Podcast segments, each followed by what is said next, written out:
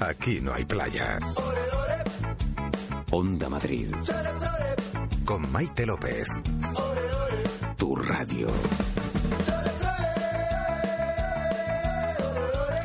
Hola, ¿qué tal? Bienvenidos. Cuatro, no, seis minutos pasan de las cuatro de la tarde, que no quiero hacerme yo un lío y ya arrancar el programa, el chiringuito, en un jardín. Programa 1428. Lo primero que vamos a hacer es saludar al equipo palotero. Buenas tardes. ¿Qué tal? Buenas tardes. Que con esto de decir la hora, hay un montón de, bueno, pues de equívocos. Y eso que nosotros no tenemos que decir lo de una hora menos en Canarias. Bueno, que ahí ya te haces un zarzal. No, no, yo mejor que no. Hombre, ¿Te decir, imaginas? Eh, son las 4 de la tarde, a la misma hora en la Cepeda, que es esa isla de Madrid que está metida ahí en Santa María. Claro, el problema es que en el reloj pone 16.06, intentas convertirlo y, y ya te has liado. Rosa de Lima, ¿qué tal? Muy buenas tardes. Hola, buenas tardes. Pero dejemos claro que el chiringuito arranca más o menos a las 4 y 5 y no nos despedimos hasta las 6 de la tarde y vamos a estar estas dos horas pendientes de muchas cosas, de lo que ocurre en Madrid, de lo que podemos hacer, propuestas, voces, ocio. ¿Quién va a arrancar hoy el chiringuito? ¿Qué música hemos elegido? ¿Quién va a ser la encargada de crear ese ambiente de playa que aquí nos gusta tanto? Pues nada más y nada menos que otra madrileña. Se llama Rosalén y nos lleva de paseo por el malecón. Era necesario respirar para mirar alrededor. Paseo por La Habana y un café frente al malecón. Con, comienzan los recuerdos, las espinas a aflorar en mi interior. Todo lo que no se atiende, tarde o temprano reaparece. Ay, pero nos miramos, vaya año pasamos, a ver si remontamos. Sin dedicarle más tiempo, que el mundo está lleno de mujeres canto a los valientes que llevan por bandera la verdad. A quienes son capaces de sentirse en la piel de los demás. Los que no participan de las injusticias no miran a otro lado. Los que no se acomodan y los que riegan siempre su raíz. A ti mi compañero que me tiendes la Rosalén acaba de publicar este tema que escuchamos que se llama Girasoles y que además nos viene como anillo al dedo porque esta tarde vamos a hablar mucho de todo esto, de solidaridad, de, romper barreras y de no ponerse límites. Y de esto sabe mucho, por ejemplo, una de nuestras invitadas se llama Patricia Campos y es una mujer que quiere cambiar el mundo. Es la primera mujer que consiguió la plaza de piloto en las Fuerzas Armadas de nuestro país y acaba de escribir un libro. Seguro que la conversación con ella es una delicia. Muchas voces femeninas, por cierto, esta tarde en el programa, porque también escucharemos los planes de Diana Martín en esta primera hora. Mamá tiene un plan y la música se le vamos a dejar a Iseo, que se va a pasar por nuestro chiringuito para presentarnos su primer disco. Pero bueno, en fin, que avanzo yo. De momento, lo primero que vamos a hacer, disfrutar de la voz de Rosalén, estrenar este tema y luego vamos directos a nuestros Vaya Vaya. Gran impulso doy un paso pequeñito para atrás. Todo lo que no atendí vuelve siempre a resurgir. Pero sonreímos, vaya si vivimos todo lo que aprendimos. No le dedicaré más tiempo, pues el mundo está lleno de mujeres y hombres buenos. Así que le canto a los coherentes, a los humildes que buscan la paz a los seres sensibles que cuidan de otros seres A todos los que luchan por nuestros derechos, miran a todo hombre igual. A quienes no me juzguen y quien esté dispuesto a compartir. A ti mi compañero que tienes alma pura, que es tu corazón bondad. Respetas mi espacio vital, me escuchas bien atento y besas con cariño cada parte de mi cuerpo. Tienes en los ojos girasoles y cuando me miras la estrella que más brilla. Cuando ríes ilumina todo el techo, ya duermo tranquila, siento tanta calma dentro. Y tienes en los ojos girasoles y cuando me miras soy la estrella que más brilla. Cuando ríes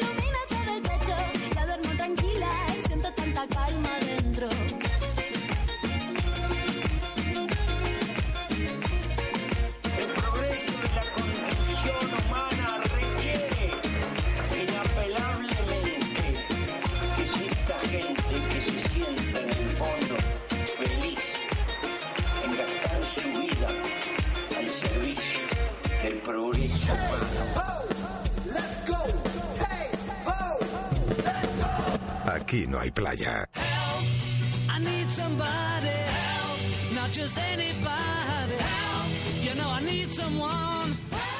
¿Hay alguien al otro lado? Socorro, ayuda. ¿Alguien me está escuchando? Bueno, menudo, menudo miércoles más terrible de verdad. Es que Todos son malas noticias, o Sí. la mayoría, ¿eh? batimos el récord de ahogados en España, 339. Ah, madre mía. Se multiplica por dos la superficie forestal que ha ardido respecto a los últimos cinco años. Temas de verano y no hay uno positivo, ¿eh?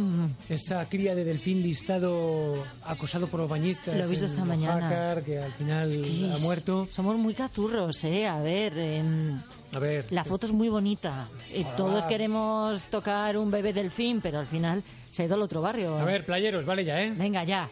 Que también se puede mirar sin tocar y sin acosar a los delfines. Bueno, pues he encontrado la peor de todas. ¿Qué ha pasado? Bueno, no es la peor, pero es la que me ha encogido el corazón. El caso de un hombre en Denver de 82 años que ha aparecido muerto en un ascensor. Ya. ¿Cuánto llevaba muerto? Un mes ahí dentro del ascensor. Un mes. En un ascensor fuera de servicio. Sí, un señor mayor que... ¿Se metió bueno, en el pues, ascensor? Denuncian la desaparición de este señor. Al parecer tenía algún tipo de dificultad. Y le han estado buscando por las calles, por los parques, por los lagos. Han puesto carteles por todos los sitios. Se me pone la piel de gallina, leche. Pablo. Y al final el hombre ha aparecido muerto eh, en el ascensor que estaba enfrente de su casa. Se metió en un ascensor que estaba averiado, algo pasó y a pesar de que estuvo pulsando el botón de ayuda, nadie le oyó. Es horrible, es como una película de terror. Es una película de terror. Es tremendo, Es ¿eh? ¿Te horrible. imaginas al pobre hombre ahí? Y es que además tiene nombre, se llama Isaac Komisarchik, su nombre, y la verdad es que desaparecer el 5 de julio y aparecer muerto el 2 de agosto, y simplemente porque fueron dos mecánicos de Sí, bueno, a la- hacer la inspección. revisión, si no podía haber estado allí, pues eh, agosto, septiembre, octubre, Y la familia buscándolo. Claro, la gente buscándole, un- como un doble drama. Así que, por favor, un ruego eh, de verdad. Si veis que huele un poco raro en el rellano, pues interesaros por la gente. Sí, por los vecinos, que también Vale. contamos esas noticias de verano que también nos ponen Y los ahora pelos de otro punta. ruego, porque a mí me ha pasado y a mucha ¿Qué? gente también. Cuando pulsas el botón de ayuda en el ascensor, Sí. se supone que al otro lado debe saltar alguien que te diga, "Mm, en vez del momento es desplazar a alguien a sacarle de ahí y tal. Claro. Mm, por favor, que sea así. Porque además estás pagando, aparte de pagar el ascensor, el consumo, estás pagando por esa línea telefónica una pasta al mes. Que sea una persona, sobre todo si puede y que te ser que sea una me da igual, persona. que sea desde Madrid, desde Bilbao, desde Sebastopol, pero, que no sea un contestador. Que vaya alguien y que ayude a quien se queda encerrado. Mm, vaya historia. Mm. Horrible, verdad.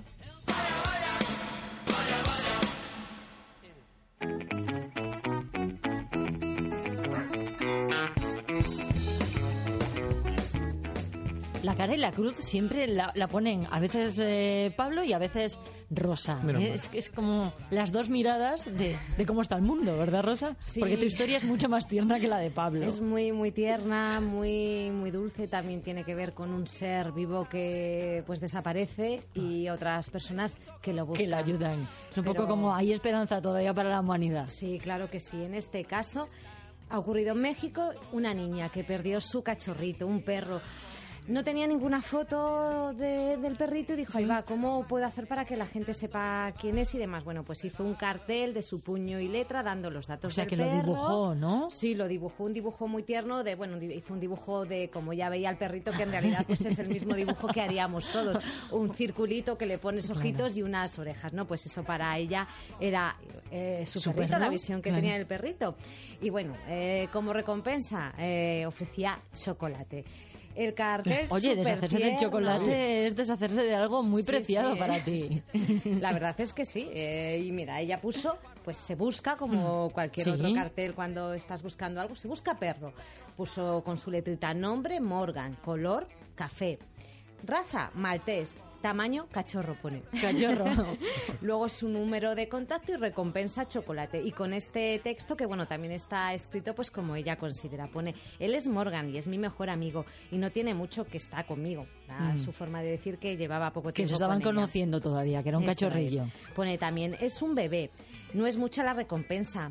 Traía una pechera, por favor no te lo quedes. Ay, Eso es lo que pone en el, en el texto, en el cartel de Se Busca. dime que tiene final feliz. Adelántamelo. No, no, Ay, no, adelántamelo un poco. al final. Bueno, pues hizo miles de fotocopias, eh, las pegaron por las calles de la popular colonia obrera en la Ciudad de México, pues donde ya vivía, y desapareció el 9, 9 de agosto y a los dos días pues apareció el Ah, perrito. qué bien, redoble.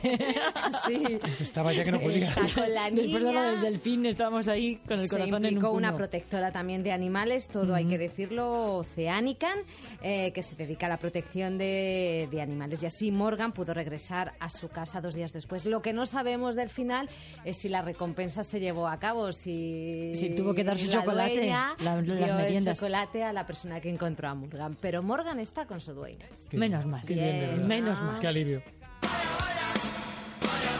Mojito, mojito, daj mi, daj mi hit, no i pusty jaczy obóz bar.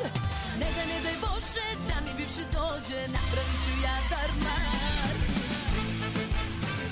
Mojito, mojito, se va alegrando la tarde en la playa. No sé si los habéis visto en las playas, pero bueno, además de los pareos o de la fruta fresca, que era muy típico, en algunas playas pues puedes tomarte también un mojito mirando al mar sin dejarte la nómina, que esto no siempre es fácil. Eso sí, tienes que arriesgarte y comprárselo a los muchos vendedores ambulantes, chupiteros, que, que les llaman ya, que proliferan en, en la arena de nuestro litoral. Sí, sí, sí, no me lo he inventado, Pablo, se llaman Vale, vale. chupiteros. Bueno, el país publica hoy u- un artículo en el que analiza pues la calidad de, de estos productos. El titular es este. Los mojitos de las playas, nido de bacterias fecales. Aquí ya se nos ha quitado un poco, se nos ha puesto un poquito de, de mal cuerpo. Bueno, un laboratorio analizado para el diario para el país, una muestra de cuatro productos que se ofrecen normalmente, pero de forma ilegal, en los arenales de Barcelona, que, que productos que venden los vendedores ambulantes. Bueno, cuatro han analizado sangría, mojito, un bocadillo y una empanadilla. Y aquí van los resultados. A ver, si hay estómagos delicados, pues bajáis un poco. No, no cambiéis el dial, ¿eh? Bajáis un poquito y, no lo escucháis. Pero si no, lo voy a contar yo. Salvo en las sangrías, y esto porque suelen ser de estas embotelladas que directamente solo tienes que servirla, bueno, pues en las muestras, en todas, se ha hallado restos de E. coli. Es decir, restos fecales y en una proporción bastante más elevada de la permitida. Estas bacterias, lo sabemos todos, pero yo lo voy a decir finamente, pueden provocar infecciones alimentarias, sobre todo en personas con problemas de salud, que puede que te sientes fatal y tengas que salir corriendo, corriendo.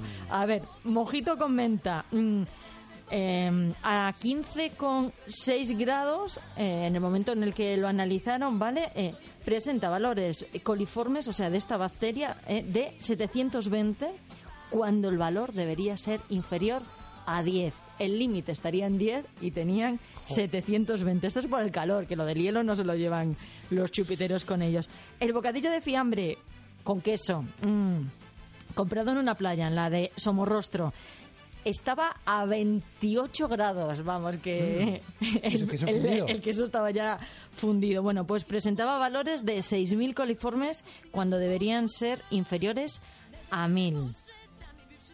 No se puede superar el valor de 100, no se puede superar el valor de 10 y estos sumaban 100. La samosa, que lo decía yo, lo de la empanadilla, la servían a 29 grados, eso claro, hace calor, la lleva el chaval en la mochila y al final se sirve a esa temperatura. También presencia de E. coli y así en todos los productos que venden estos, bueno, pues eh, vendedores ambulantes.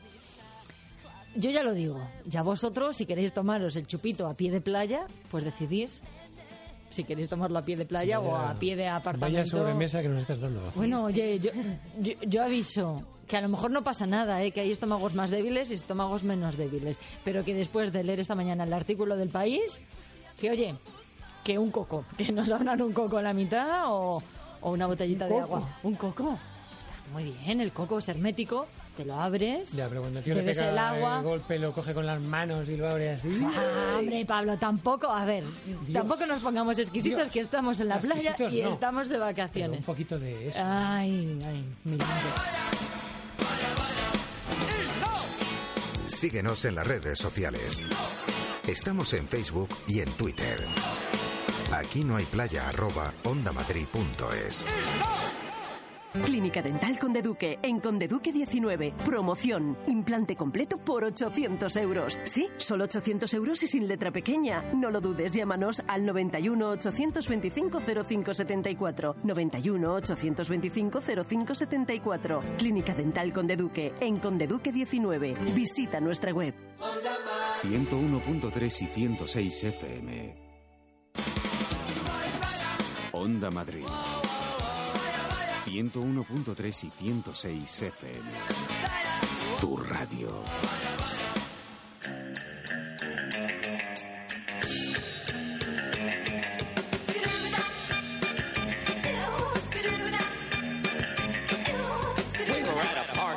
Madre mía, qué largas se nos están haciendo las vacaciones con los niños en casa. Yo creo que hay más de un padre que ya está totalmente desesperado, que no sabe hacer con, con ellos, qué hacer con ellos, si llevarlos al cine, al teatro, si dejarlos que salgan a la calle. Menos mal que yo creo que Diana Martín nos va a salvar esta tarde. Diana, ¿cómo estás? Muy buenas tardes. Muy buenas tardes, ¿qué tal?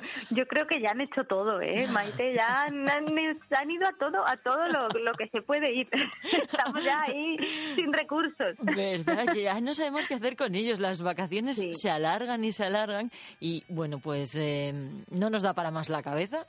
Por Es eso verdad. Diana Martín, mamá tiene un plan, siempre sale en nuestra ayuda. Diana, he, he visto así un poco los planes para, para este fin de semana. Son planes Sí. de estos de para agotarles las pilas a los niños. Bueno, yo, a ver, yo es que lo digo siempre.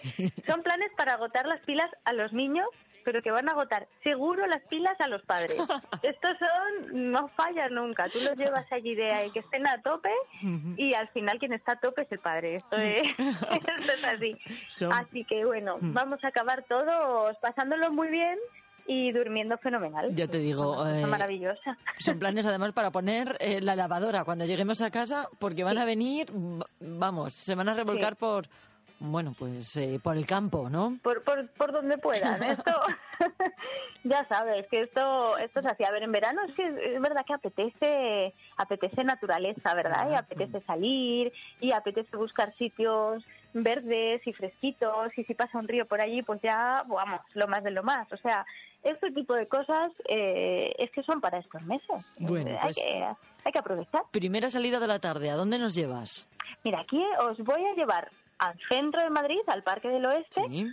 donde van a poder participar los niños en una gincana de las aves. La gincana de las aves es una actividad que, que tiene varias citas a lo largo del año, es una actividad gratuita y allí lo que los niños hacen es por grupos aprender a, un poquito más sobre la naturaleza y la, bi- y la biodiversidad, pero de la ciudad, porque claro, estamos en el Parque del Oeste, entonces realmente en la ciudad, aunque estemos en Madrid, que es una ciudad pues muy, muy, muy de coches y muy de todo, Sí, muy también hay mucha naturaleza y también hay muchas especies que descubrir, ¿no? Entonces, bueno, en entornos como en el Parque del Oeste o en la Casa del Campo o en el Pardo, se, incluso en el Retiro, se desarrollan muchas actividades en torno a, pues, a las aves, a la flora. Y, y en este caso, bueno, pues tenemos cita este domingo para esa gincana de las aves y para conocer un poquito más cuáles son esos pájaros que escuchamos de vez en cuando por ahí, que vemos por ahí de vez en cuando sobrevolar, y lo van a hacer desde un observatorio que hay ahí instalado, y bueno, pues mirando por su telescopio y buscando las especies, siempre siguiendo, ya sabes que las actividades infantiles están organizadas normalmente con juegos de pistas, con retos, para mantener a los niños alerta, ¿no? Y, Ujú. y poniéndolos prue- pruebas y jueguecillos. Pues aquí hacen eso, tenemos un juego de pistas y tenemos que ir buscando a ver si conseguimos ver todas las especies que nos proponen. A ver si lo conseguimos. si no. Aprenden un montón y al tiempo se divierten. Que muchas veces, bueno, a- a- si los queremos apuntar a un campamento de, de más días, pues nos ponen excusas. Pero bueno, así si es solo un, bueno, pues un fin de semana, un domingo, un día suelto, si no se dan ni cuenta, están jugando y están aprendiendo un montón de cosas. Estoy viendo que es imprescindible reservar.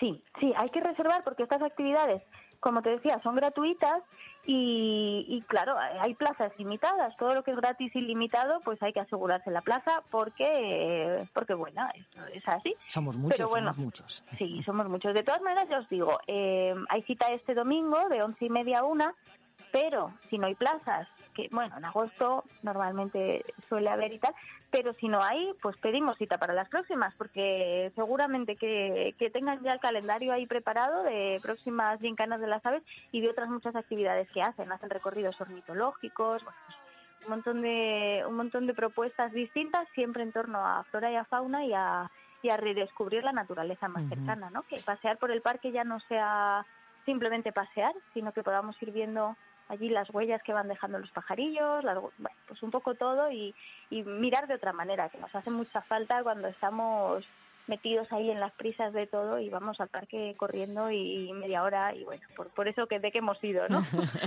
Pero bueno, es una propuesta la verdad que yo creo que es muy interesante por lo que tú dices, porque aprender y, y disfrutar al mismo tiempo siempre es una apuesta segura, ¿no? Entonces, al final ganas en, en los dos sentidos. Y tenemos a los niños toda la mañana del domingo entretenidas. La actividad comienza a las once y media, más o menos hasta la una. Niños entre 12 y do- entre 8 y 12 años. Efectivamente, entre 8 y 12 años. Los más pequeños tienen otras propuestas, pero bueno, estas que son ya más, eh, pues más larguitas también, porque ten en cuenta que, que es un ratito largo, que van a estar ahí en el observatorio y demás, pues, eh, pues para estas edades son perfectas. Actividad gratuita. Eso es, sí, sí, actividad que siempre nos gusta mucho. Lo de actividad gratuita eh, siempre es un, un respiro, pero no es la única gratuita que traemos además esta semana, porque sabemos que con las vacaciones de por medio los bolsillos están como están, ¿verdad? Bueno, pues vamos a hacer más cosas gratis. ¿Qué hacemos ahora? Sí, mira, os voy a proponer una salida por lo menos de un día completo. Ya si os apetece el fin de semana, Con fenomenal. Exacto, siempre a Madrid y a una zona preciosa de Madrid que es la de Fresnedillas. Que tiene un montón de cosas que ver. Fresnedillas de la Muchísimas. Oliva. Mm. Sí, tiene muchas cosas que ver y además muchas muy interesantes para los peques, porque, bueno, pues es que mm, al final hay que adecuarlo también un poco a ellos. Eh, para empezar, lo más sencillo es un paseo por Fresnedillas de la Oliva. Y eso es lo que os quiero recomendar. Y tú me dirás, pues vaya cosa, ¿no? O sea, Oye, en pues principio pasear. lo de pasear yo me apunto tranquilamente, ¿eh? Pasear, la verdad que es una maravilla Es un con los niños por estos pueblos y si además lo queremos hacer en bici, como son pueblos muy tranquilos, también lo podemos hacer, o sea, que dejamos ahí las opciones abiertas y os proponemos tres medillas porque eh, tiene una cosa muy particular y es que vais a encontrar entre sus casas, vais a poder descubrir distintas pinturas y, y distintos, digamos, como decorados un poco de, Esto no de- cuento o de película.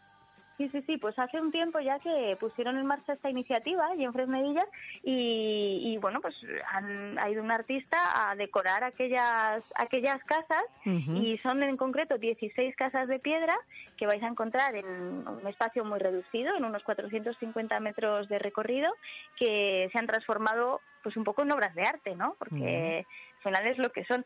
Eh, son pinturas que le dan un carácter muy especial a, a Fresnedillas, al paseo y, y que seguro que bueno pues que lo van a hacer muy muy diferente ¿no? a, a los paseos de otros sitios. Además hay un material descargable que es eh, totalmente gratuito desde la web casasconvida.com y bueno pues ahí ya podéis ver la ruta y podéis ir descubriendo las, las distintas pinturas y los detalles que se esconden en los cuadros. ¿no? Ujú, Es un paseo eh, que podemos hacer de forma guiada y, bueno, pidiéndole a los niños que vayan descubriendo, bueno, pues eh, dónde están escondidas eh, ciertos personajes o buscando ciertos colores que así se nos aburren menos, porque cuando los queremos sacar a pasear Sí. muchas veces no quieren. Sí, sí, sí, es verdad que a veces cuesta y además con este calor, pues hombre, también llega un momento en que se cansan, ¿no? Pero aquello de ir poniendo, pues como pasaba con lo que comentábamos de las gincanas, ¿no? Eh, Mm. Poniendo retos poquito a poco, pues ellos son, bueno, están más alerta y ven el entorno de otra manera, ¿no? A ver quién es el primero que ve tal cosa.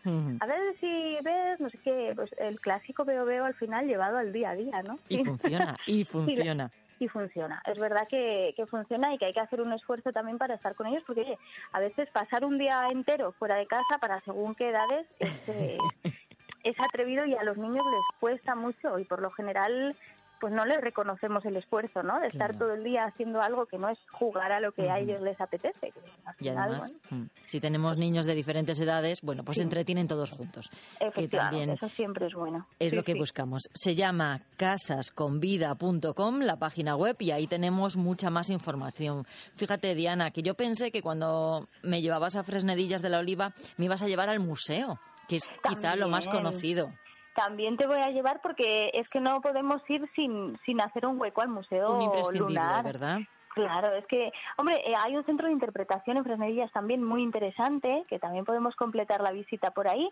Y, por supuesto, el Museo Lunar es básico, porque es tan especial y tan distinto que, que se lo hay que ver, ¿no? Ujú. Yo- vamos, a mí me parece un básico. Además que el tema de los astronautas, del espacio, a todos los niños les fascina. Yo creo que sin excepción. Yo no conozco ninguno al que el hecho de hablar de estrellas y de pisar la luna no le ponga los ojillos ahí un poco, pues eso, con una chispita especial, ¿no? Pues el Museo Lunar de Fresnedillas, que también lo tenemos allí a, a- a un paso del centro del pueblo, son 600 metros cuadrados donde tenemos, bueno, pues un montón de objetos relacionados con, con la investigación espacial y con la llegada del hombre a la luna aparte también del Centro de Interpretación de Fresnedillas, que es una zona de especial protección para las aves, con lo cual también desde el punto de vista de naturaleza lo podemos combinar. Y hacemos allí un poco de todo, paseo, naturaleza, eh, no sé cómo decir, si, si, si avance científico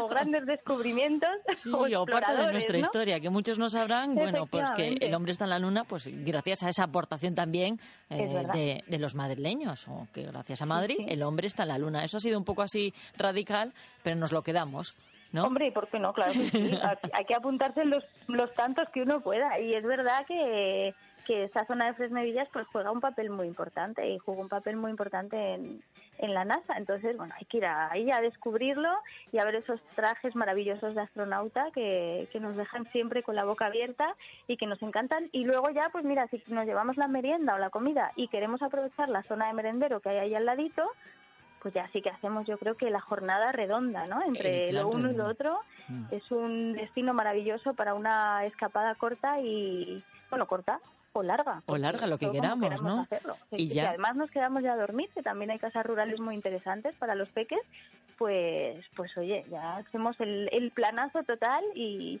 y la escapada perfecta, yo creo. Nos lo vamos a pasar muy bien, vamos a llegar todos muy cansados, Ay, los favor, sí. niños a la cama y nosotros a poner una lavadora. Eso, sí, sí, sí, no pasa nada, si al final se lava solo, que nada. Diana Martín, mamá tiene un plan. Recordamos que todos estos planes están también en la página web.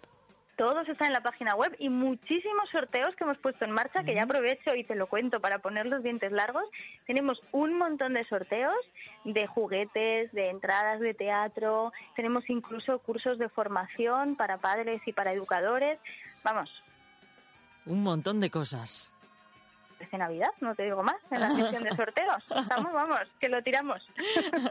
Diana, la próxima semana más. Gracias, como siempre. Gracias, un beso. Un beso muy fuerte. Aquí no hay playa. El antídoto más efectivo contra el veneno del aburrimiento.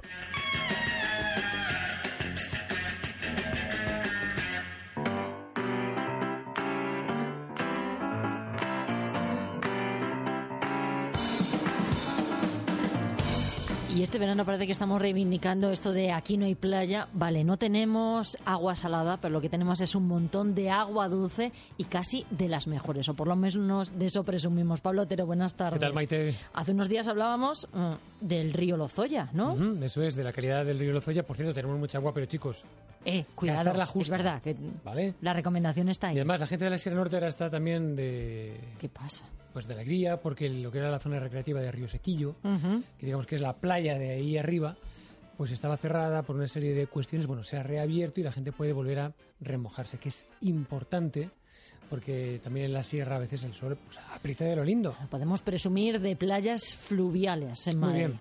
Bueno, vamos a cambiar de río. Hablábamos de Lozoya, vamos ¿Sí? a hablar del río Jarama. Río emblemático, además. Sí, porque si el Lozoya es bueno para el suministro de agua, el Jarama es bueno para regar la fértil vega del Jarama. Así que eh, podemos hablar de un jarama muy bien conservado, que es reserva fluvial en la parte norte, justo enfrente de Alledo de Montejo, En la zona limítrofe entre Guadalajara y Madrid está la la reserva fluvial, pero a medida que el río mm, va descendiendo ¿eh? y aparecen poblaciones de mayor población, eh, dicho, mm, valga la redundancia, pues los aportes al río Claro, pues son mayores. son mayores. Y también la sustracción de agua es mayor. Bebemos más y ensuciamos más. ¿Qué es lo que pasa? Pues que ha habido que estudiar el estado del Jarama porque en algunos momentos, sobre todo en verano, pues se complica la cosa bastante. Hay menos agua, más residuos y al final, bueno, pues al hospital que Y mandamos. no solo residuos, un montón de actividades en torno al río, de, de- aporte y de, De presión. ¿eh? presiones en definitiva, como tú dices, que han sido estudiadas por ecologistas en acción. Hemos hablado con uno de los autores de este estudio sobre presiones del Jarama, es Raúl Urquiaga, y atentos, porque si nos escucháis desde algunas partes de la Vega del Jarama, os va a interesar saber el estado de conservación del río de vuestro pueblo. Pues venga, escuchamos atentos. Raúl Urquiaga, buenas tardes. Hola, buenas tardes. Hablamos del río Jarama, de un trabajo que estáis realizando eh, ni más ni menos que para denunciar una serie de presiones, muchas y muy importantes. Sí, estamos, eh, hemos hecho un recorrido de todo el río Jarama eh, dentro de la Comunidad de Madrid para detectar cuáles son las presiones, cuáles son los impactos, amenazas que tiene el río y también para poder pro- proponer soluciones a esas situaciones que afectan a la calidad ecológica del río. No hace mucho hablábamos del estado del río Jarama, pero claro, en el entorno de eh, su cabecera, con lo cual estamos hablando de una zona bastante bien conservada, una zona ejemplar, pero aguas abajo encontramos situaciones nada deseables.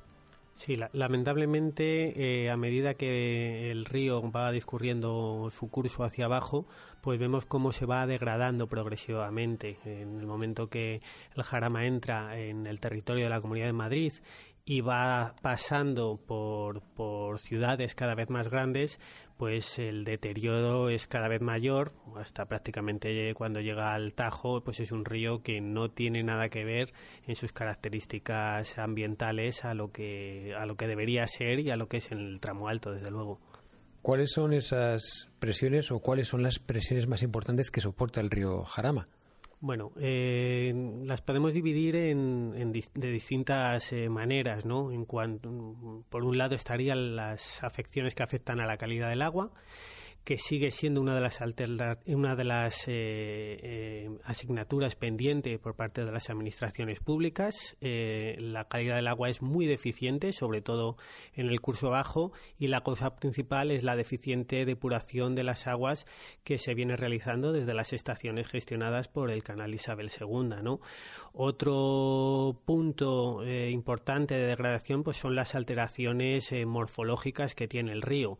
Prácticamente eh, desde la zona de Valdetorres del Jarama hasta la desembocadura de, en, en el Tajo, un tramo de aproximadamente 100 kilómetros, vemos como las riberas del río están pues afectadas por motas de tierra, por escolleras, por defensas que se han colocado artificialmente y pues impiden pues eh, la, la dinámica natural del río. Esto además ha afectado muy seriamente a la composición y a la estructura del bosque de ribera eh, que bueno pues hay zonas en las que está completamente desconectado la, la vegetación de ribera con, con el río. Luego nos encontramos otras situaciones pues como eh, invasiones del dominio público hidráulico. Encontramos una gran cantidad de instalaciones obsoletas que ya no tienen ningún uso, que deberían haberse retirado en su momento y que siguen pues afectando a, a la hidromorfología de- del río, ¿no?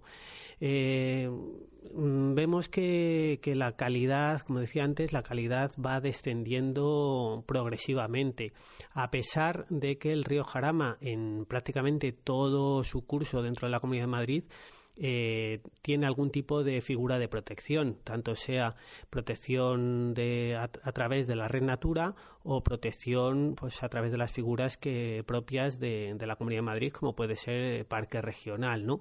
Esto no ha impedido que, el río pues siga tenga este grado de, de degradación y vemos que en los últimos años pues no ha mejorado realmente esa situación. El río Jarama es un río importante. 800 presiones son muchas para este río.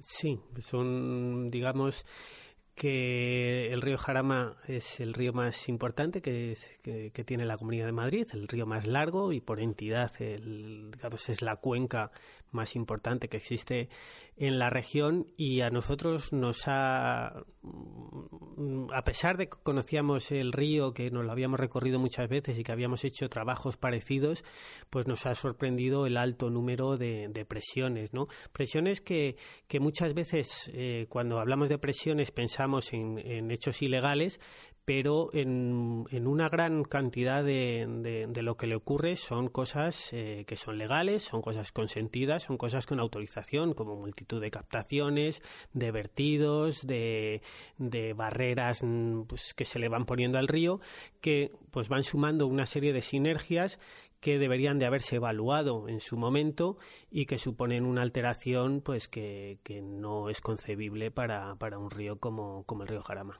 Cuando habláis del trabajo que habéis realizado recorriendo el río, te refieres a que físicamente habéis pateado las riberas y habéis constatado eh, estos hechos. ¿Cuánto tiempo y cuántas personas se han implicado en la elaboración de este trabajo? Bueno, en, cuanto a personas, eh, pues en distintas fases, pues a lo mejor sí que hemos podido ser entre 40 a 50 personas, aunque bueno, ha habido un núcleo de los que más hemos trabajado, que hemos podido ser 7, 10 personas, ¿no? Eh, lo que hacíamos era, pues, eh, dividirnos los distintos tramos del río, entre los distintos colectivos que, que hemos participado en función de nuestra cercanía al río, lo cual facilitaba también el, el acceso a las distintas zonas. Eh, lo hemos hecho a través de una metodología que hemos ido eh, perfeccionando pues ya a través de la experiencia que, que llevamos en el pasado.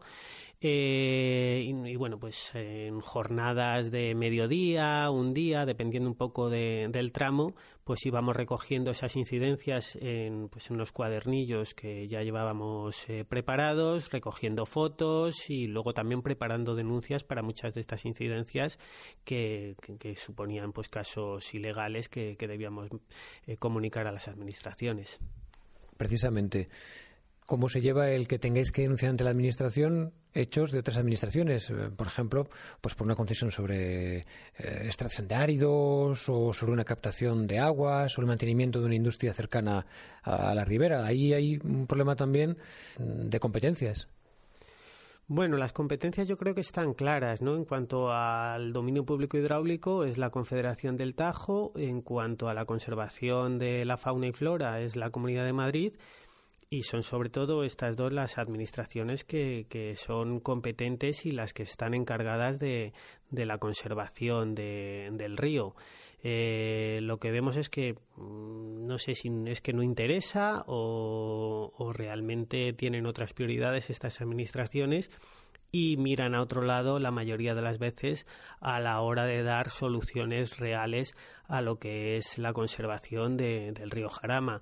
Eh, si vemos el plan hidrológico de- del Tajo, vemos que eh, en el plan de medidas que, que- que existe, pues las medidas son bastante light, bastante poco ambiciosas para solucionar un problema que realmente el que realmente tiene el río.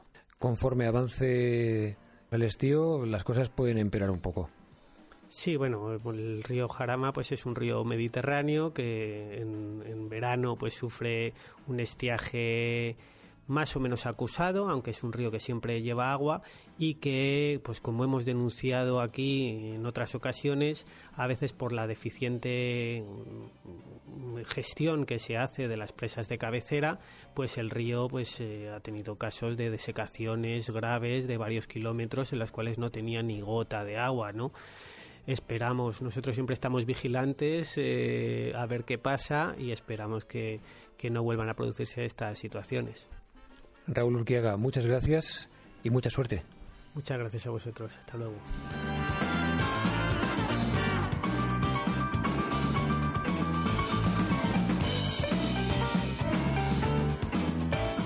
El agua de Madrid, que disfrutamos todos. ¿Nos la bebemos o nos bañamos en sus ríos? El jarama, bueno, pues ya sabemos cómo está. Sí, en la cabecera está muy bien y en el curso medio y bajo pues está la cosa un poco peor. Tenemos varios ríos en Madrid, muchos ríos en Madrid, algunos más largos, más cortos, los 190 kilómetros eh, del Jarama, los más de 200 del Henares y el Tajuña compartidos con Guadalajara, los 90 de Manzanares, mucha agua que pasa por aquí muy rápido. Ya, demasiado a veces. Sí, y que tengo que decirlo, en estos 8.000 kilómetros cuadrados de extensión, con más de 6 millones de habitantes, pues le damos a veces un uso poco amigable, vamos a decirlo así. Venga, vamos a dejarlo ahí, vamos a utilizar un eufemismo. Oye, ¿y luego qué? Que hoy toca rescatar voces de la historia. Pues sí, nos hemos, mm, hemos buscado en el archivo. Monográfico sobre y, mm, Madrid.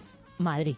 La historia Ahí de Madrid ya, ya es. Ahí, ahí lo vamos a dejar. Así de ancho se ha de Madrid. quedado. Bueno. Voces, características de la historia de Madrid. Luego le echo un vistazo al guion que se está escondiendo y a lo mejor No, no, eh, no, en el avance contamos algo más. Gracias, Pablo. Venga, Luego te escuchamos. Chao.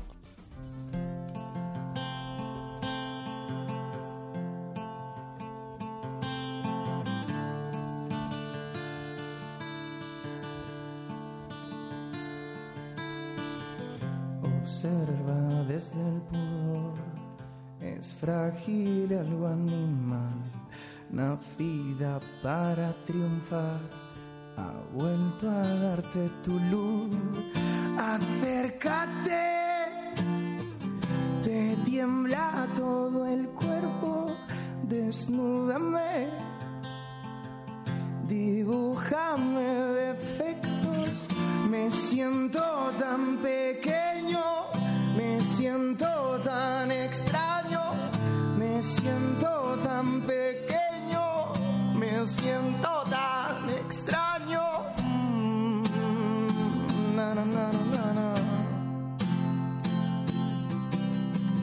Por dentro puedes sentir el tacto de esa mujer. No ves la oportunidad. El sol se ha vuelto a poner. Acércate. Tiembla todo el cuerpo. Desnúdame. Dibújame defectos, follando en el desierto, mantienes el efecto del cómo, cuándo y dónde,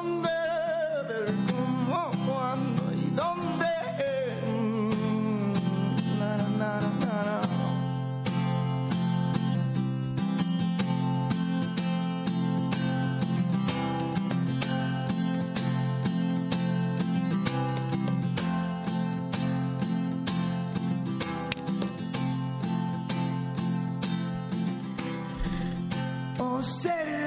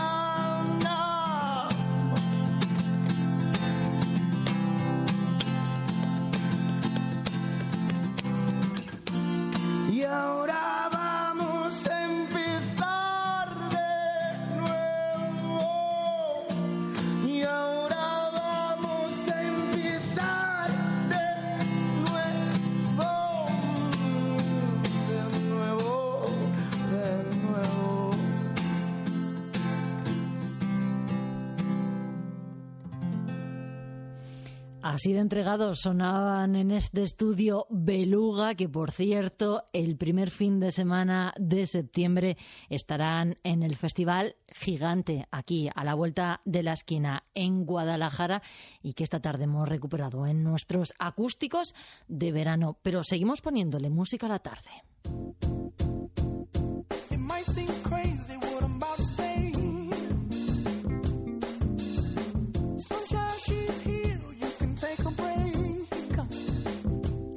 Rosa de Lima, muy buenas tardes. ¿Qué tal? Buenas tardes, Maite. Lo de Beluga era fácil, porque como nos cantaban en castellano, pues más o menos, pues entendíamos lo que nos quiere decir. Luego hay veces que se ponen muy críticos con esto de que quieren decir en en las canciones y a qué se refieren.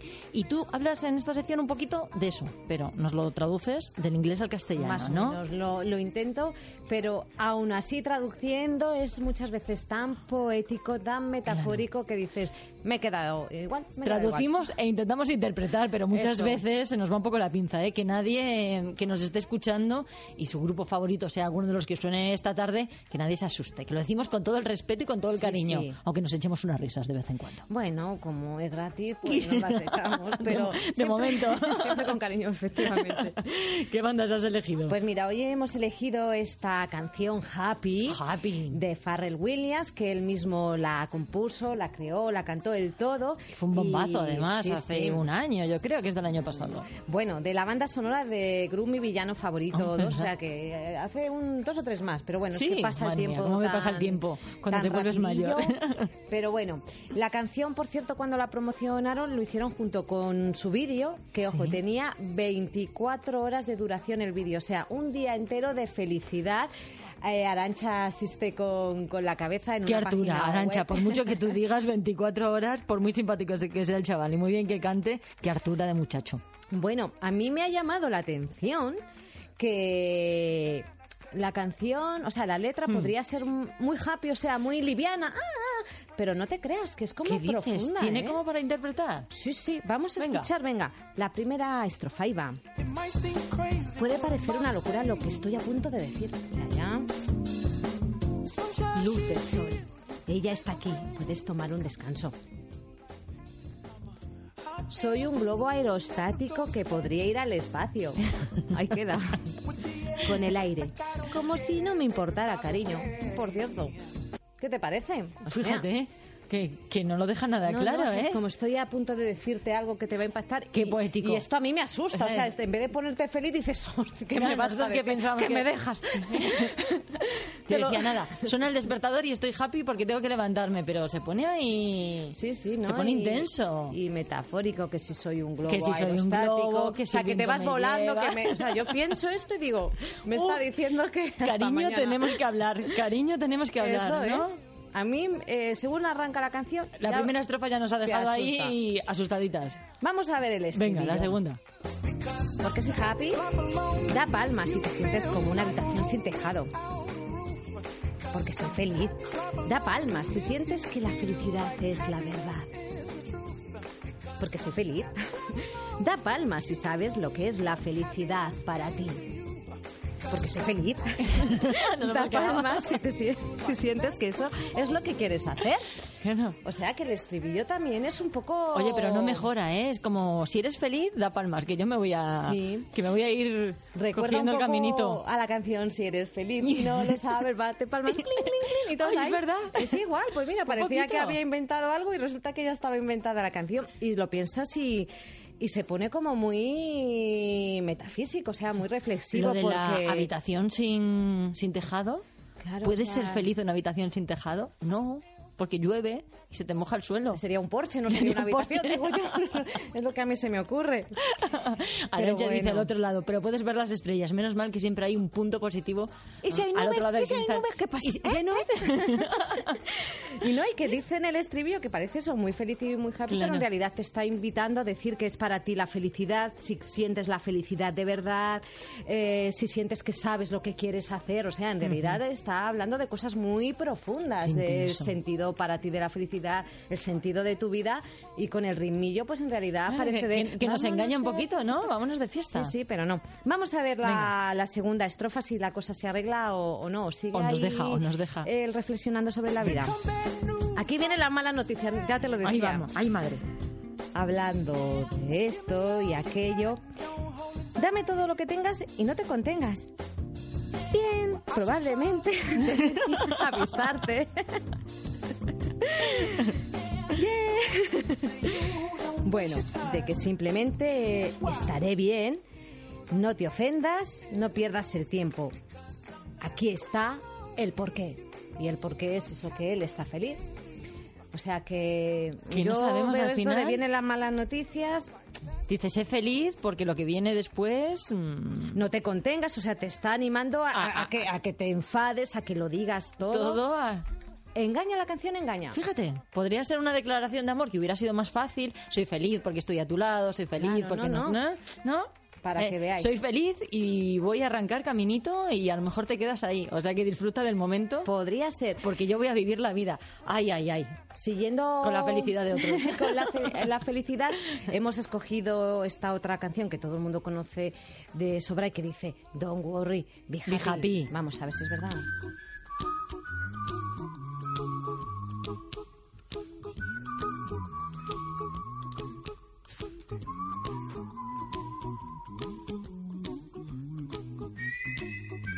Canciones placebo esta tarde, podríamos decir. Sí, ¿verdad? sí. Y bueno, gracias a Dios, los silbidos son los mismos en todas las partes No, del no, planeta. ahora cuando Sí. llegue el estribillo, pues silbas con, con la canción. Ay, ay, ay.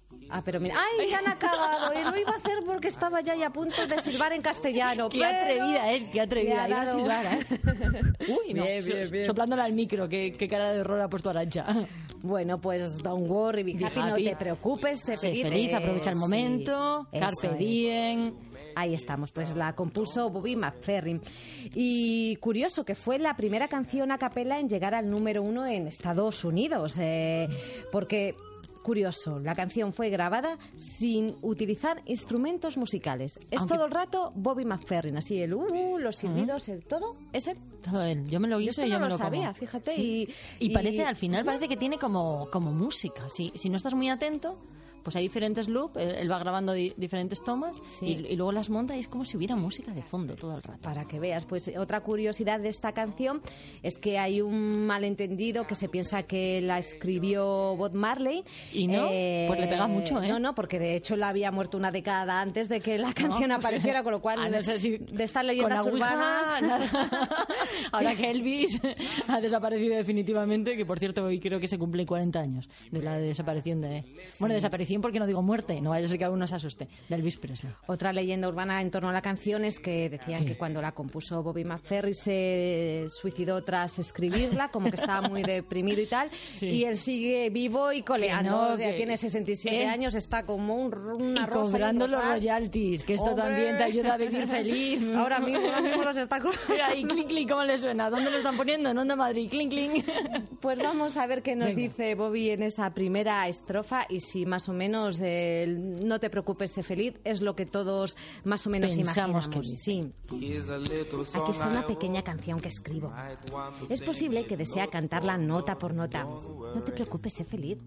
Y la cantó nota por nota. Sí, sí, pues esta es la primera estrofa. Bueno, vamos bien, O sea, vamos es bien. curioso porque te dice que no te preocupes de que va a cantar la canción nota a nota. Dices, ¿pero por qué me voy a preocupar? Si Hombre, porque se bien. puede hacer un poco cansino, se puede hacer un poco cansino, pero... Sí, sí, porque el estribillo no le he querido coger porque, claro, en, Claro. en inglés lo mismo suena muy bien el don't worry, pero en español todo el rato no te preocupes, sé feliz, sé feliz, no, te preocupes. A la tercera te empiezas a preocupar, no sabes de qué, pero bueno, te pero preocupas. es como un mantra, ¿no? También, que si tú, sí. lo de mm, visualizar en positivo, ¿no? Ajá. Que si tú te lo dices un montón de veces, pues al final, pues oye, que se cumple. Claro, te lo crees, te lo crees.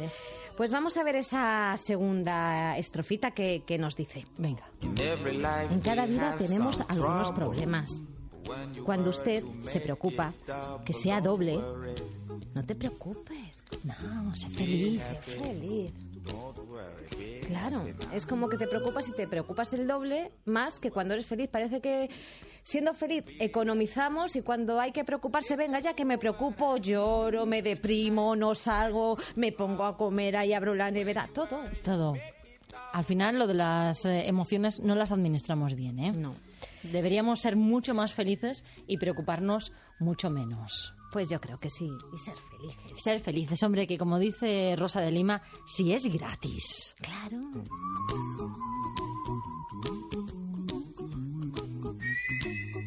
Y eso es lo que pretendemos, Rosa, cada tarde. Poner una gotita de felicidad, si podemos echar unas risas y contar cositas de Madrid. Al final, ¿qué mejor sitio que el chiringuito, que aquí no hay playa, para ocuparse de estas cosas del alma, ¿no? Claro que sí, por eso estamos aquí nosotras. Dejamos que la canción llegue a las noticias, que ya nos preocuparemos cuando las escuchemos. Venga, sí, no te preocupes. Venga, eh, sé feliz, llegan las noticias y enseguida, bueno, pues ya lo saben, abrimos la segunda hora del chiringuito. Hasta ahora.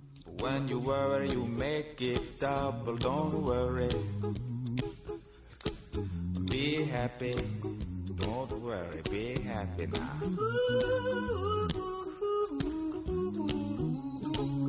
Don't worry. Be happy. Don't worry, be happy.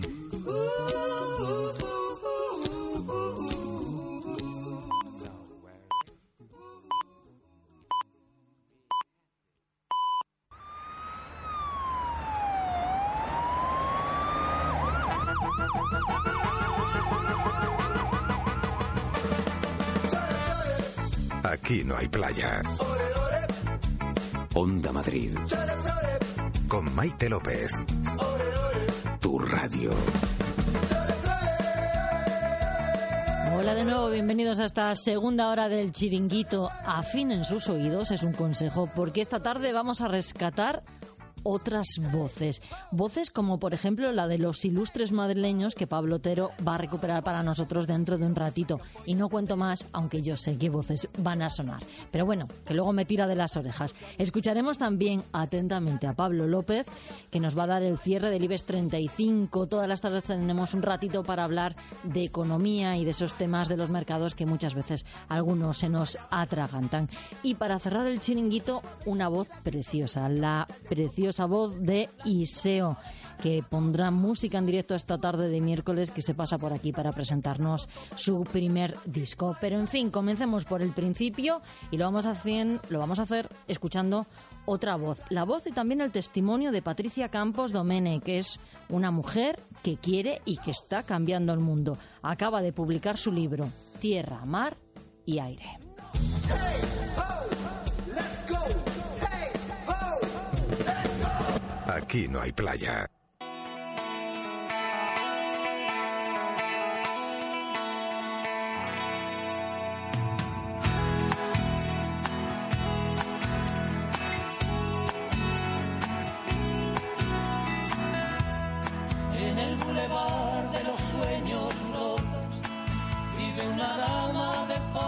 Rojo, pelo de plata y carne morena, ardiente de lengua libre, gata valiente de piel de tigre, como de rayo de luna llena. por el bulevar de los sueños rotos. Pasan de largo los terremotos y hay un tequila por cada duda. Hola de nuevo, Paloma. Buenas tardes. Buenas tardes. Y no suena Sabina por casualidad, ¿verdad? No, vamos a ver, podíamos haber elegido entre cuatro canciones, pero era la primera la que introducía el capítulo primero de Tierra, Mar y Aire de Patricia Campos. Una autobiografía que de repente hemos encontrado y que parece muy apasionante, porque Patricia, bienvenida. Buenas tardes. Muchas, gracias y, muchas y buenas tardes. Parece que tenía una necesidad de contar su vida, que no ha sido fácil, porque madre mía, ¿eh? madre mía, desde de esos mm, eh, años de infancia en Onda y en tu pueblo, en Castellón, hasta eh, Uganda, es que has pasado, has pasado un poco de todo. Pero ¿por qué? Cuéntanos, ¿por qué esa necesidad de, de- de contar tu vida en estos momentos? Pues yo que pienso que, después de dejar las Fuerzas Armadas, de irme en excedencia, pues necesitaba un poco explicar, digerir lo que, todo lo que había vivido durante toda mi vida y pienso que se lo debía a todas las mujeres y hombres que han dado la vida por los derechos humanos y quería aportar de alguna manera mi, granito de arena a la sociedad y, no podía decir que no porque si yo no era quien era, soy la primera y la única mujer piloto y, tenía que ser yo y bueno, acarrearé con las consecuencias, con los palos que me caigan, pero muy contenta si, si puedo aportar algo positivo a todos y a todas. Madre mía, porque han sido ocho años los que estuviste en el ejército, ¿no? En las Fuerzas Armadas como la primera mujer, bueno, y única todavía, al parecer, eh, piloto de reactor en las Fuerzas Armadas. Y ocho años que tela, tela marinera. Hay que leer el libro porque es que la verdad que Patricia ahí hay cosas impactantes. bueno, yo eh, la verdad que te ríes un poco, ¿no? Pero dices, madre mía, madre mía, ¿en qué país estamos? Lo de los baños, lo de los baños en brota, madre mía, no había baños de chicas. La verdad es que fue una sorpresa porque yo estaba encantada de haber conseguido, pasado la posición, eh, ser piloto, conseguir mi sueño desde pequeña y llegar allí y no tener un simple, un simple baño, pues la verdad es que, me chocó un poco, ¿no? Después de que parece que, estés en lo más alto de tus sueños y una cosa tan básica como es ir al servicio, pues, no la tengas. La verdad es que fue duro, fue esa etapa de la vida de Patricia fue muy dura porque eh, eh, lo cuentas, ¿no? Cuando estabas preparando la oposición ya eh, en esos primeros exámenes, oye, qué tramposos, ¿no?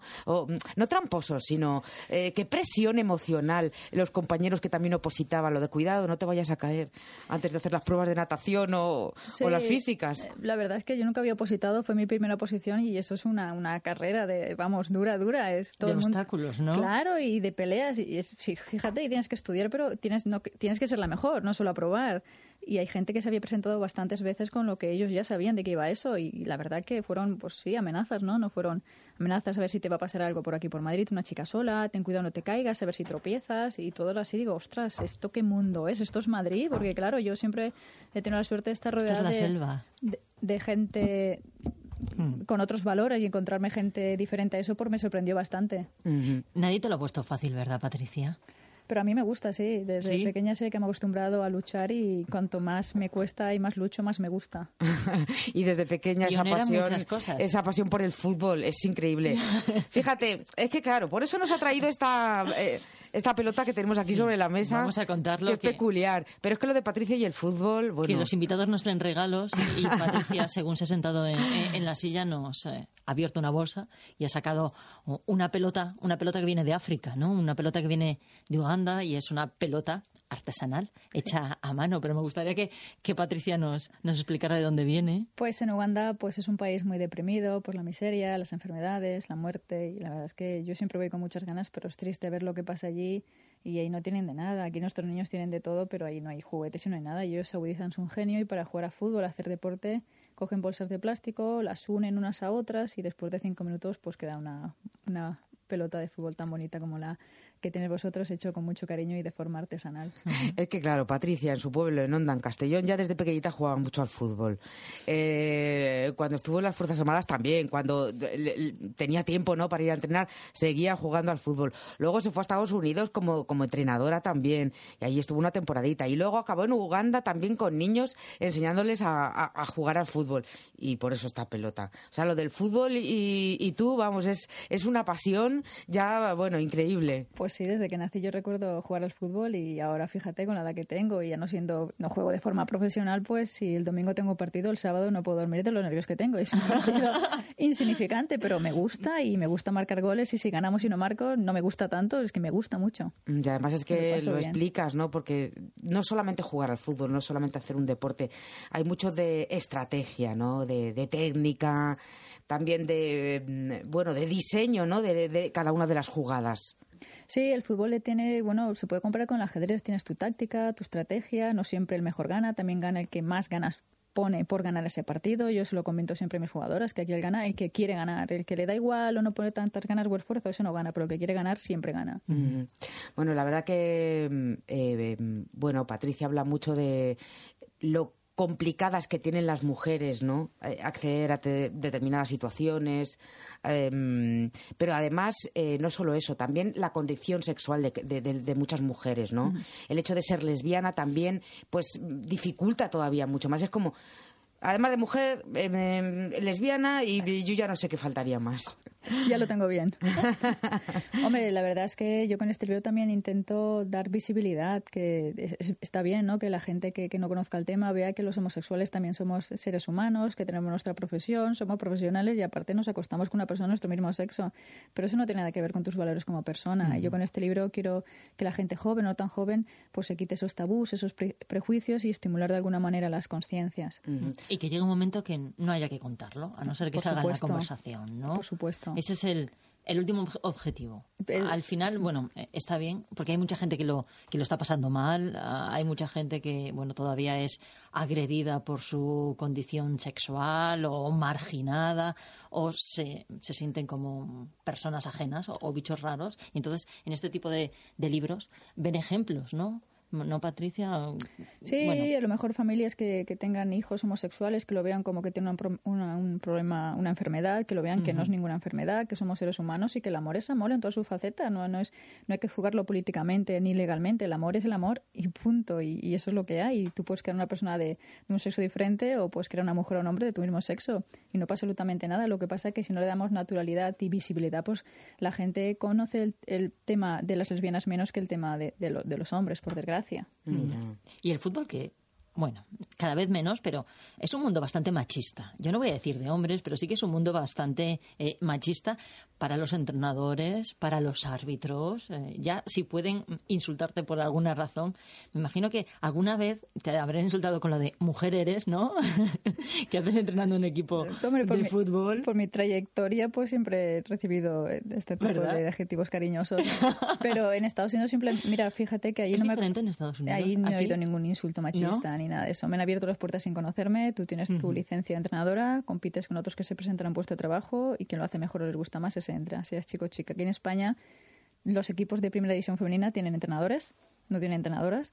Yo siempre que he jugado he tenido entrenadores y no ha pasado nada. Me refiero a que tú puedes ser chico y que te entre una chica o al Claro. revés.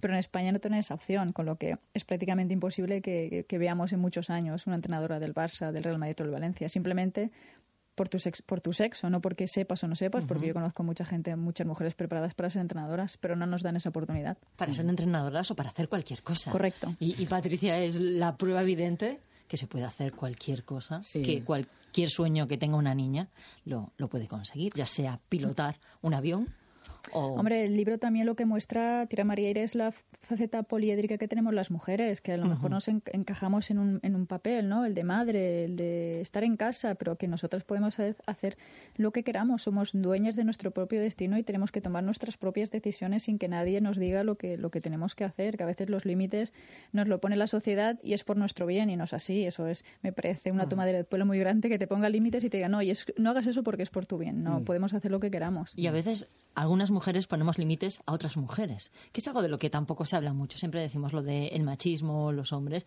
pero también es verdad que el techo de cristal también muchas veces son mujeres que se oponen a otras mujeres, mujeres que no lo han tenido duro y cuando no lo han tenido fácil y cuando llegan otras mujeres pues también se lo ponen bastante difícil, ¿no? Yo no sé si eso ha ocurrido en tu caso, si has encontrado alguna mujer de vez en cuando. Yo pienso que esa es, es supervivencia y autoprotección. Si tú te Ajá. comportas como ellos, eh, vas a, hacer más, más vas a ser más aceptada en el grupo. Entonces muchas Personas tienden, que tienen- las pocas mujeres que tienen poder se comportan como los hombres para ser aceptadas en ese grupo. Yo pienso que es un error.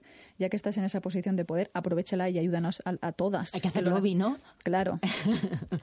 Pasa que a veces que no es fácil porque, bueno, significarse tiene sus consecuencias. Hombre, claro, yo sé que escribiendo este libro voy a tener consecuencias, pero las asumo. Hay mujeres que murieron por conseguir nuestro derecho a voto. Pero cada una dentro de nuestras medidas tenemos que poner nuestro granito de arena para que los demás lo tengan más fácil, incluso nosotras mismas, para vivir en un mundo mejor. Claro, la verdad es que en todas partes cuecen habas. Por ejemplo, antes cuando decía Maite esas diferencias, mm, por ejemplo, que puede haber entre España y Estados Unidos en lo que tiene que ver con el fútbol, ¿no?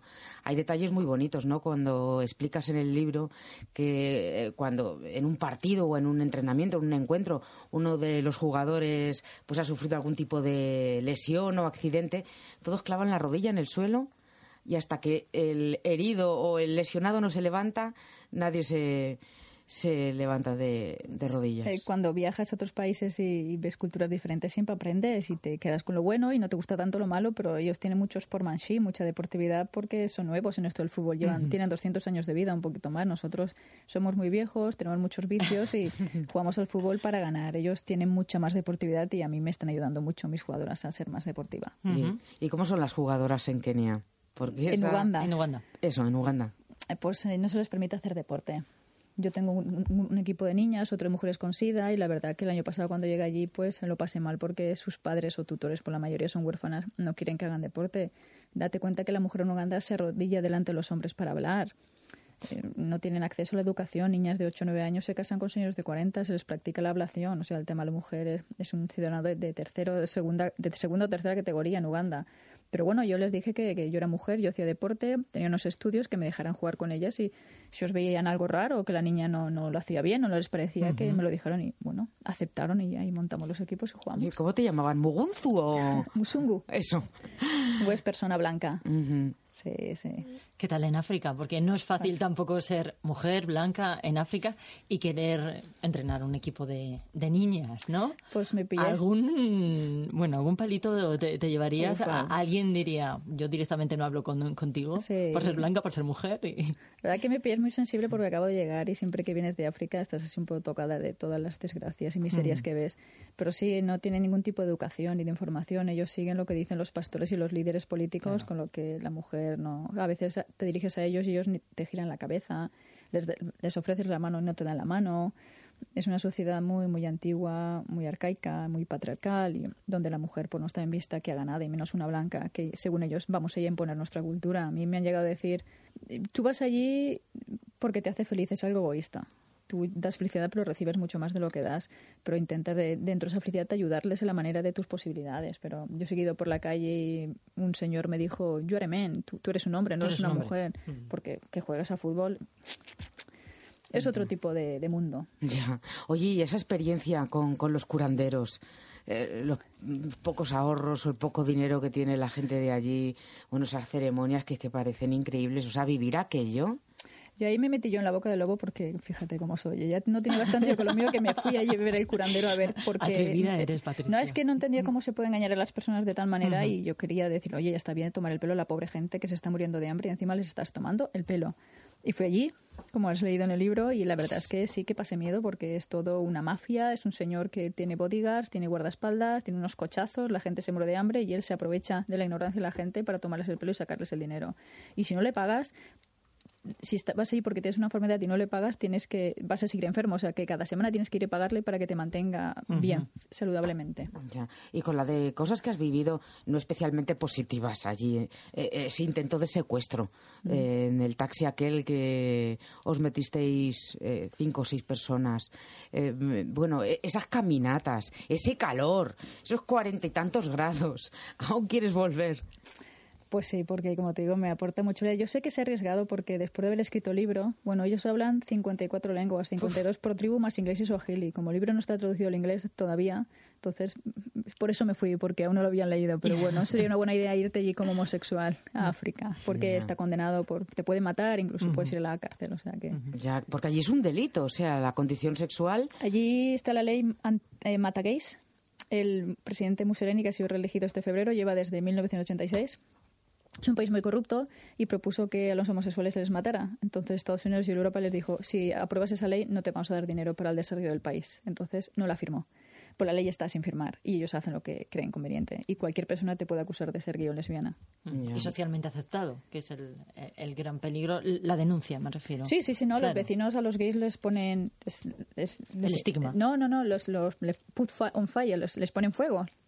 Los queman, los queman, no me salía, los queman. La casa no a ellos. A ellos mismos. Y a las lesbianas se les viola entre tres o cuatro para que se den cuenta que no son lesbianas. Con lo que... Un correctivo. Sí. ¿Cómo está el mundo, eh? Muy mal, muy mal, muy mal, muy mal. ¿Por dónde empezamos para cambiarlo?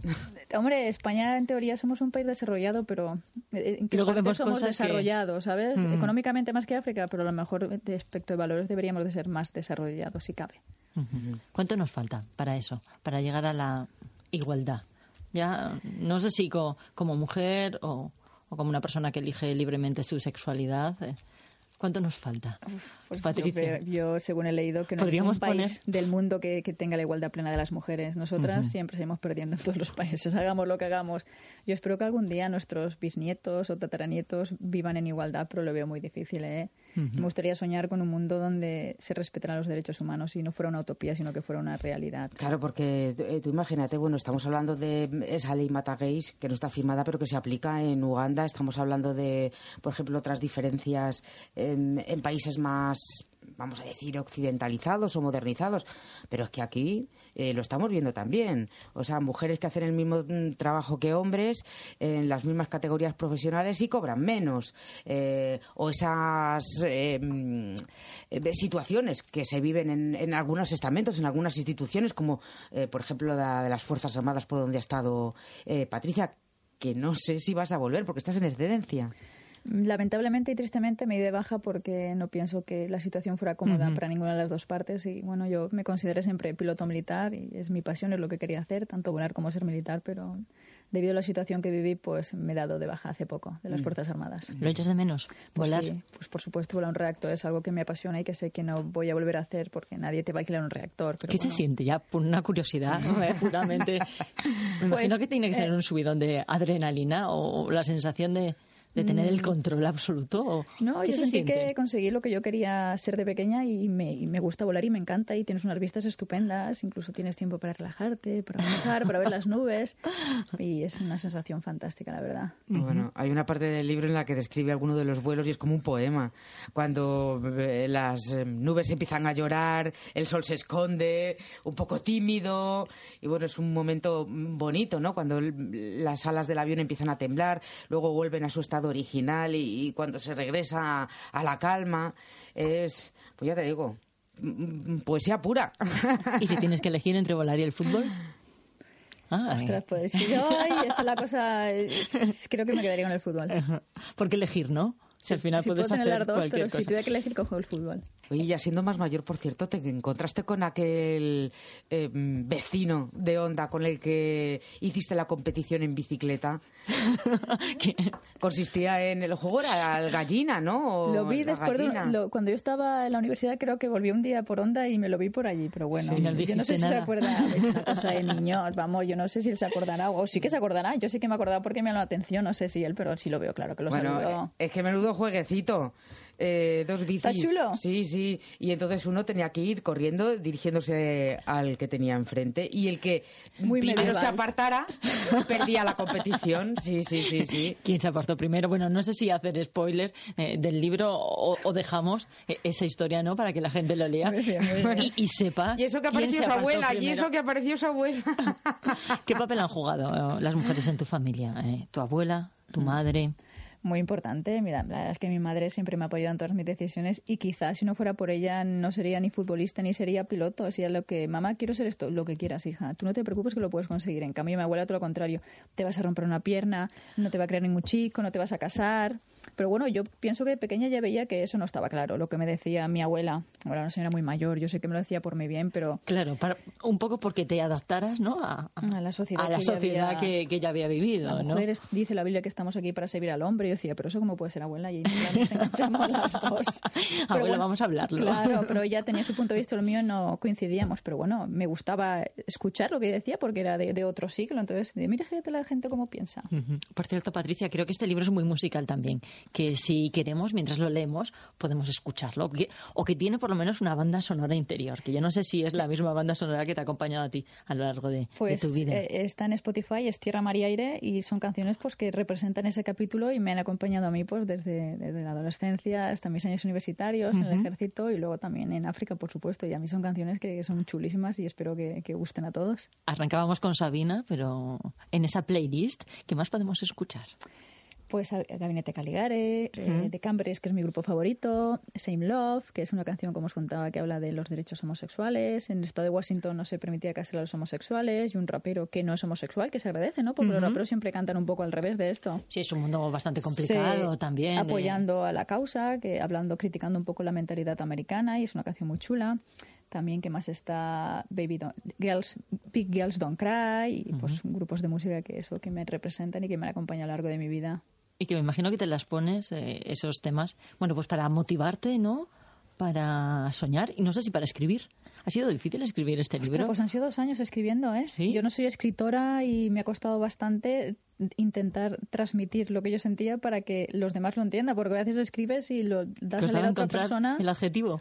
Claro, las escenas, por ejemplo, sexuales, yo lo escribí primero en inglés y cuando escribes una lengua que no es la tuya, no lo ves lo que has escrito, pero cuando lo traduces al español dices, ostras, qué vergüenza.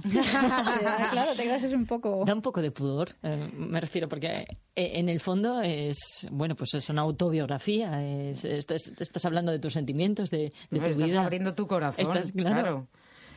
Eh, esa parte no me da tanto pudor, me da más la parte sexual. Mis amigas me han leído alguna página y digo, para, para, no me leas más. Es que no nos habías contado esto, pero sí que me da vergüenza, la verdad. Pero un es una tontería porque el sexo es algo natural y no Sí, debería, sí. pero bueno, me da un poco de vergüenza, sí, lo reconozco. ¿Y las entrevistas, cómo las llevas? Yo, yo no sé, bueno, después de pilotar un, No tiene nada que ver. un avión, Allá ¿no? arriba estás tú sola. Pues sí, la verdad es que eh, Silvia lo sabe, que me pongo un poco nerviosa porque ¿Sí? no, no estoy acostumbrada y Somos muy preguntones. Eh, tenemos mucha Vosotras, curiosidad la por verdad muchas es que sois cosas. majísimas y muy agradables y me lo estáis poniendo muy fácil, pero cuando no conoces a alguien no sabes por dónde te va a salir y te da un poco de... Intimida un poco, ¿no? Y Sí, intimida. Me va a preguntar lo que ella quiera, ¿no? O, o lo que él quiera O y yo tengo que contestar. Claro, yo soy nueva en todo esto y sí que me da un poco de vergüenza y nervios, pero bueno. Es que hay veces que no es fácil reunir las palabras necesarias para mm, querer transmitir exactamente lo que estás pensando, lo que estás sintiendo.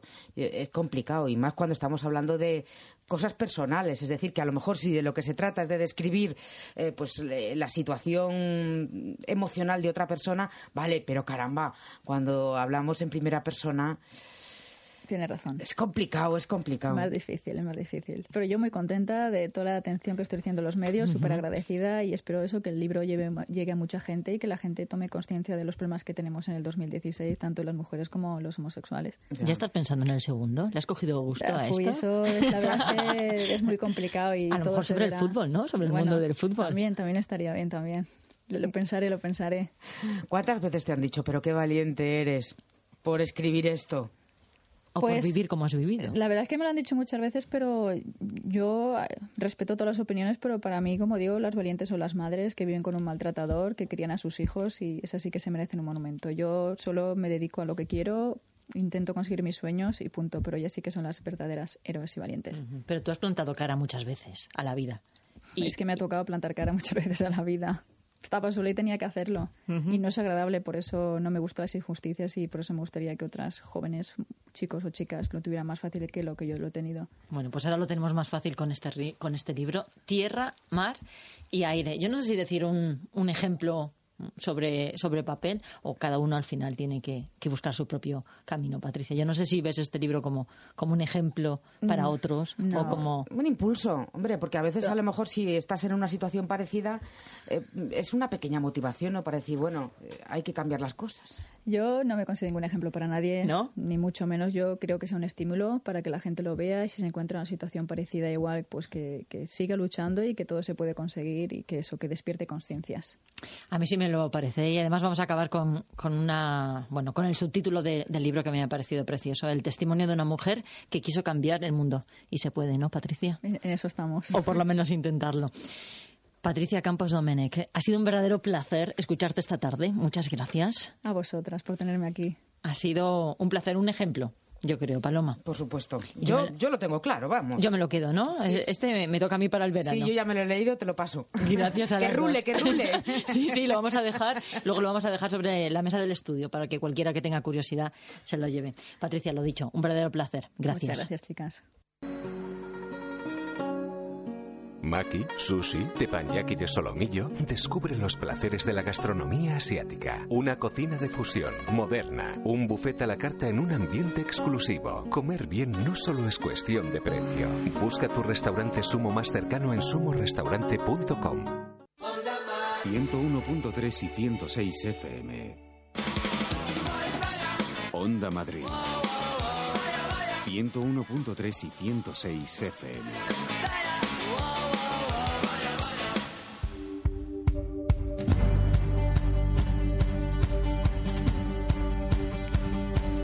Miércoles y lo prometido es deuda. Rescatamos voces de Pablo Otero. Buenas tardes. Buenas. Ilustres madrileños. Hasta ahí. Voces de... He podido leer el guion. Voces del pasado, voces del pasado reciente también Sí. podemos decir. La semana pasada eran voces de la historia. Sí, es Grandes eh, personajes. Concha Espina, Ortega y Gasset, es. Baroja. Muy bien, muy bien. Buena memoria. Bueno, pues Lo eh, lo que guion. vamos... a lo pone en el guion. Ah, no había Claro, claro. No te voy a dar gafas. Bueno, vamos a escuchar voces de alcaldes de Madrid. Anda. Alcaldes, alguna alcaldesa también. Sí, ilustres, ilustres esta tarde. Que han dejado ya el bastón de mando. Ya gente, no están. gente que pasó por. Vale. Vamos a empezar. No nos vamos a con- meter en líos entonces. Vamos a empezar con don Pedro Rico, Pedro Rico. alcalde de Madrid durante la República. Vais a escuchar el momento en que don Pedro Rico recibe el acta de cesión de la Casa de Campo. Ajá. Esto ocurrió un 20 de abril de 1931. La gente dice que fue... 1931. Sí. Insisto, la gente cree que fue el 1 de mayo del 31. No. Y no. Fue el 20 de abril. El 1 de mayo es cuando se dejó que la gente entrara en la Casa de Entrará, claro, claro. Y hasta el año setenta y tantos, el Ayuntamiento de Madrid no fue propietario de la Casa de Campo porque se habían olvidado de registrarlo. Anda, tenían Sí. ahí el terrenito Eso y está ahí en la historia de la Casa de Campo. Vamos a escuchar la voz de don Pedro Venga. Rico. Venga. He de pedir la protección de todos, especialmente de la prensa, que ya la viene prestando al Ayuntamiento de la República y por lo cual le expreso públicamente nuestra gratitud. He de pedirles apoyo para que se siembre en la conciencia colectiva de la multitud la verdadera finalidad para que el Ayuntamiento recibe y el Gobierno entrega el Parque de la Casa de Campo, que no es para sitio de orgías, de francachelas y de merendonas que destruirían, desvirtuarían el verdadero sentido de la entrega y la honda labor cultural y de recreo del vecindario que ha de realizar. Amén. Orgías y merendolas. Me he quedado solo con, con esos dos términos, que la casa de campo no era para eso. Orgías, eh, poco a poco también van a acabar Oye, la Casa de Campo. Y las merendolas, pues también. ¿Quién no se ha ido con el bocata, aunque solo sea? Te voy a cosa, las merendonas han proliferado. Sí, ¿verdad? Sí, porque en tiempos de crisis, eh, a pesar de que digan que no, pero en tiempos eh, de estar achuchado, Claro. pues la casa de campo a la quinta de la tarde es un sitio estupendo para comerse el bocadillo en familia. Claro, te llevas ahí el picnic, te sientas un ratillo, los chavales corren y tú te tomas el bocata. Sí, señor. Vamos con otro alcalde, pasamos, saltamos un periodo importante Venga. de la historia de la ciudad. ¿De la por República? Razones que ya contaremos. Vamos a ir al alcalde de la movida, al primer alcalde democrático, Enrique Tierno Galván. Tierno Galván. Ese hombre empeñado en que la gente estuviera en la calle. Sí, sí, Bueno, disfrutando de la ciudad. Y en las plazas. Y la viveza de Madrid depende en gran parte de la viveza de estas plazas que estamos recobrando para el pueblo, para la gente alegre y satisfecha, o para la gente que no está satisfecha pero que no ha perdido la alegría, para el que quiere divertirse y vivir. Y seguimos en eso, en intentar recuperar las plazas de Madrid, ¿eh? Sí. Ahí, ahí seguimos. Sí, sí, bueno. es, es un poco nostálgico. Lo de las plazas de Madrid nos llevaría a hablar largo y tendido porque hubo un, un rey alcalde Ujú. eh, conocido como Pepe Plazuelas, el hermano de Napoleón, también conocido como Pepe Botella, que era un señor que estaba pues empeñado en que Madrid tuviera más plazas. De ahí lo de Pepe Plazuelas. Es bonito lo de las plazas, son peligrosas porque la gente se reúne, habla y al final salen ideas, pero ya sabes, hay alcaldes que les gustan asoladas, hay alcaldes que les gusta con, con árboles, a otros con fuentes. Siempre estamos cambiando de plazas en Madrid. La cosa es protestar. Eh, saltamos en el tiempo, ¿vale? Vale. Pero no en el orden cronológico. Vamos a escuchar la voz de don Juan Barranco, también alcalde de Madrid. Pero hablando cuando él ya no era alcalde sobre uno que iba para alcalde, pero a lo mejor no. Ah, Bueno, dándole la sin hueso. Él, a ver. él lo explica mejor. Y ahí están, y es un traidor. Y le quieren echar. Porque le están sometiendo a humillaciones permanentes.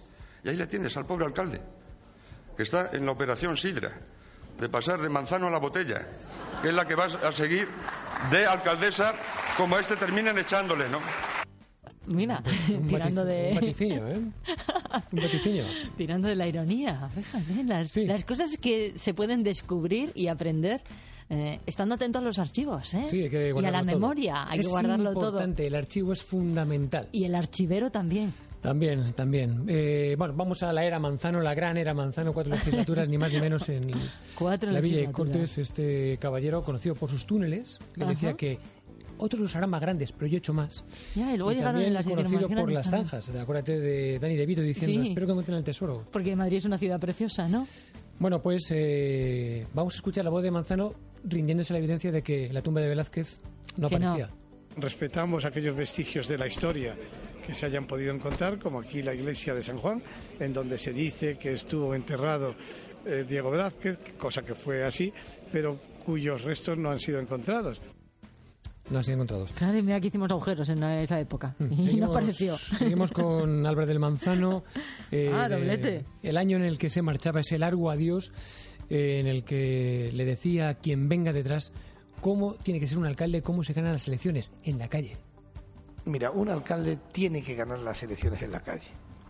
Y cuando ves el gesto de la gente que se te acerca, que te dan la mano, que no les importa que te vean contigo, intuyes que eso es muy importante. Que no se avergüencen de darle la mano al político. Es amor a primera vista.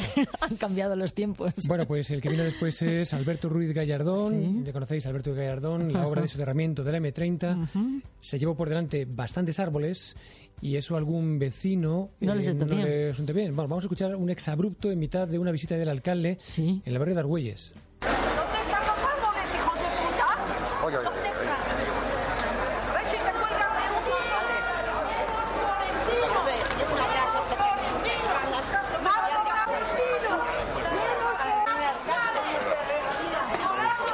Bueno, pues eh, menos Florentino. No claro, sabemos es que en el cargo muchas veces van estas cosas. Pero En el cargo de alcalde. que Florentino. Florentino, Florentino. Martín, Florentino no, Pérez. eh, eh, no, lo dejaba ahí.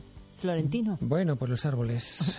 Fernández, árboles. Florentino Fernández, también. Bien apuntado desde el otro lado de la cristalera. La tenemos ahí, es como la voz de nuestra conciencia, Arancha Bravo. Y en la historia de Madrid ha habido, en la historia reciente, hay que decirlo, hay dos incendios eh, importantes. eh, El de Windsor, alguno lo- recordará fácilmente, y uno mucho más trágico, el de Almacenes Arias, el que perdió la vida a 11 bomberos del Cuerpo de Bomberos del Ayuntamiento de Madrid. Bueno, pues después del Windsor, una vez ya apagado todo, con los fantasmas ya fuera del Windsor, Gallardón confesaba que las pasaron canutas. Hoy hay que confesarlo, el miedo que teníamos, que tuvimos en ese momento cuando no sabíamos cuáles iban a ser las consecuencias y la evolución del incendio que se había declarado en este edificio.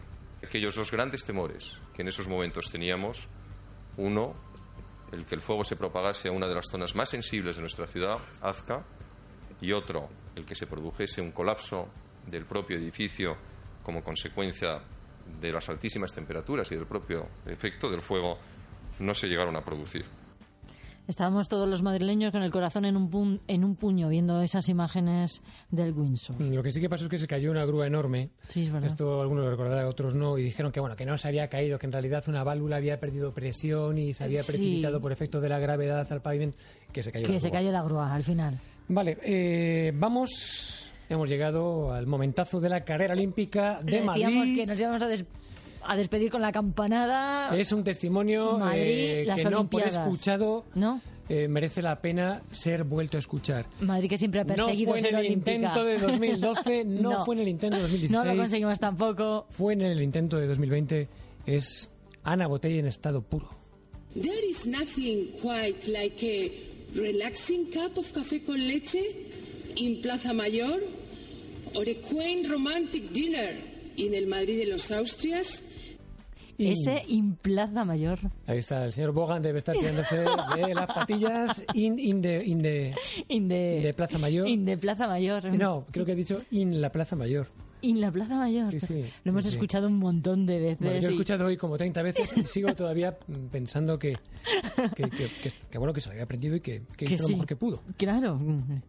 bueno, entender, le entendimos todos. There is Ahí nothing está. quite like a relaxing cup of café con leche in Plaza Mayor or a quaint romantic dinner in el Madrid de los Austrias. Ahí está. In Plaza Mayor. Pero in el Madrid de los In Austrias. el Madrid de los In Austrias. El Madrid de los Austrias. Bueno, pero la cena no te la quita nadie, esa cena romántica. Of course, of course.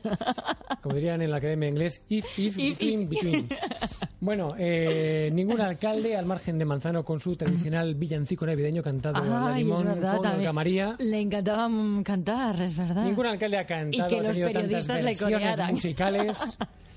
La repercusión que tuvo este Cup of Café con Leche. Nos puso en el mapa mundial. No, no, pero el mapa mundial de Spotify. Ya, ya. Porque hay más de 10 versiones. ¿Qué me y he dices? seleccionado esta que suena así. Relaxing cup of café con leche. Relaxing cup of café con leche. Okay. Relaxing cup of café con leche. Relajante. Relaxing cup of café con leche. Con el leche templada. Relaxing cup of café con leche. Spanish culture. Relaxing cup of café con leche. Si no fuera por estos momentos, Pablo. Eh. Ay, si no fuera por estos momentos, por estas risas que nos han proporcionado los alcaldes, los ilustres alcaldes de Madrid. Eso, unos momentazos. Momentazos que nosotros recuperamos Que y tiramos de nuestro archivo. Caray, caray, es que ahora mismo menudo vértigo, desde Pedro Rico hasta Ana Botella. Bueno, pues cuando doña Manuela Carmena abandone el cargo, también tendrá su momentazo aquí, por supuesto. Todos tienen su huequecito Sí, sí, sí. sí. en nuestras ondas y en nuestro corazón. Claro que sí. Gracias, Pablo. Hasta luego. Adiós. Wok Garden tiene un firme compromiso con la calidad de sus productos. Una cocina sana y equilibrada. Wok Garden te propone un recorrido por la cocina asiática. Y si lo deseas, uno de nuestros chefs te preparará una selección de carnes a la brasa. Ven a conocer Wok Garden, Francisco Silvela 63. Infórmate en wokgarden.com. 101.3 y 106 FM. Onda Madrid. 101.3 y 106 FM.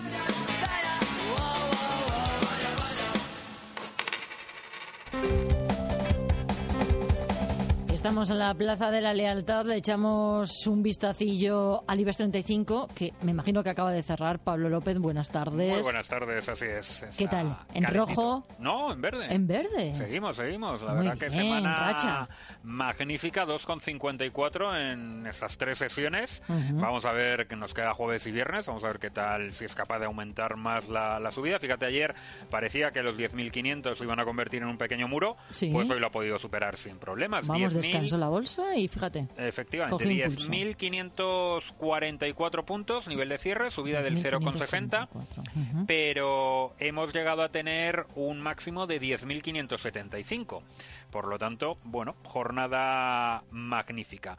Varias cosas en el día de hoy, no en el Sí. mercado español, seguimos con un volumen de negocio realmente bajo y con una calma chicha preocupante porque hoy apenas hemos movido en el IBEX 797 millones de euros, eh, cifras muy, muy, muy bajas. De hecho, bueno, habrá que esperar a jueves y viernes, pero el saldo semanal podría ser tranquilamente el más bajo, el volumen Del año. semanal del Mm. año, sí. Eh, nunca, normalmente, hombre, mínimo 1.000, 1.100, 1.200 millones. Son cifras Normales, más normales ¿no? para, para el IBEX 35. Pero, eh, como decimos, varias cositas. Por un lado, ha habido subasta de deuda, magnífica para los intereses españoles. Seguimos Sí. en rentabilidad negativa y nunca habíamos adjudicado tan negativamente, o sea, nunca habíamos cobrado tanto. Que nos lo quitan de las manos. Pues sí, además de ¿Sí? verdad. Además de verdad, porque la demanda ha sido muy elevada. Letras a seis meses y letras a 12 meses, es decir, deuda a corto plazo. A seis meses han adjudicado al menos 0,43% y a 12 meses al menos 0,39%. Bueno, Resulta. Increíble eh, seguir teniendo estas cifras en, la, en la deuda española. Esto está íntimamente relacionado con la política del BCE de compra de activos. Ya. Una política que recordemos en la próxima reunión, que va a ser en septiembre, Se va a cerrar un poquito el podemos, vamos, deberíamos, tenemos que, mm, cualquier cosa que sea en sentido contrario. Sí, que Alemania está muy enfadado, además. Sí, sí, sí, ayer volvió Schäuble a cargar A tirar de las contra orejas. el Banco Central Europeo. Eh, veremos a ver exactamente qué, qué ocurre. Se esperaba, la semana que viene se celebra esta conferencia anual Jackson Hole y eh, va a comparecer Draghi y se esperaba a ver si podía dar ya ahí alguna pista, pero hoy un representante del BCE ya ha dicho que no. Que no. Que no va a decir nada en Jackson Hole, que si eso ya en la reunión eh, ordinaria del mes de septiembre de- del BCE. Bueno, pues así que bueno. Sí, así que un poquito más de, de expectativa. Luego también importante, hoy se publican en Estados Unidos, más o menos en un par de horitas, las actas de la última reunión de la Reserva Federal. No se espera nada concreto. Ahí sencillamente Ujú. se va a ver con detalle todo lo que discutieron los integrantes de la Reserva Federal de Estados Unidos y muy probablemente se remarcará la intención que tiene la Fed de subir eh, los tipos de interés una vez más en lo que resta de de 2017 en lo que resta de año. Bueno, pues Pablo, lo vamos a dejar ahí. Perfecto. Mañana lo seguimos ampliando, lo seguimos contando y lo dejamos con el 10.544, si no me equivoco, ¿no? Gracias, Pablo. Un Mañana abrazo. más. Un abrazo.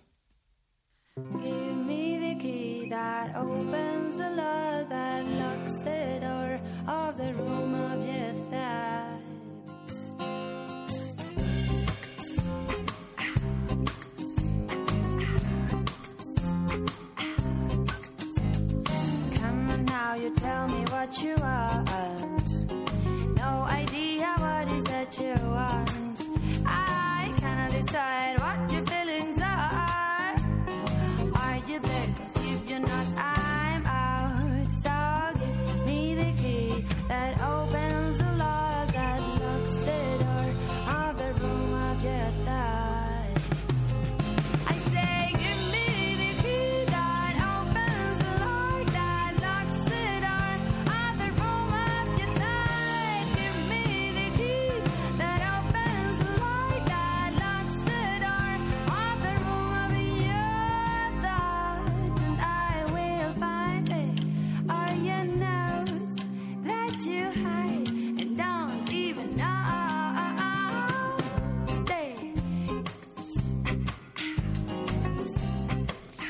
Esta tarde va a ser muy, muy especial, presiento yo, porque vamos a descubrir juntos el sonido de Iseo.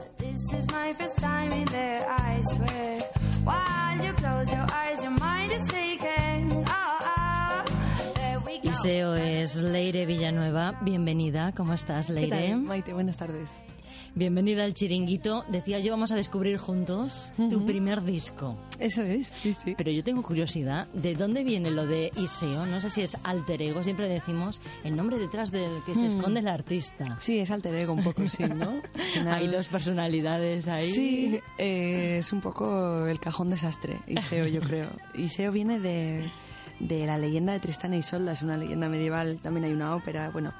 Y Iseo es una de las versiones del nombre de Isolda, ¿no? Y, y bueno, he llegado a darme cuenta de que igual elegí este nombre porque yo en la vida real no he nacido princesa, ¿no? Y, y- y me he puesto este nombre de, de- de una princesa de ficción. Eh, no, eso es una, eso es una tontería, ¿no? Pero, pero bueno, viene de ahí el nombre de Iseo. Y, y, y me lo puse así con todo el morro. Siempre es complicado, ¿no? Buscar eh, pues un nombre o Mm. una etiqueta Sí. o algo que, que te defina.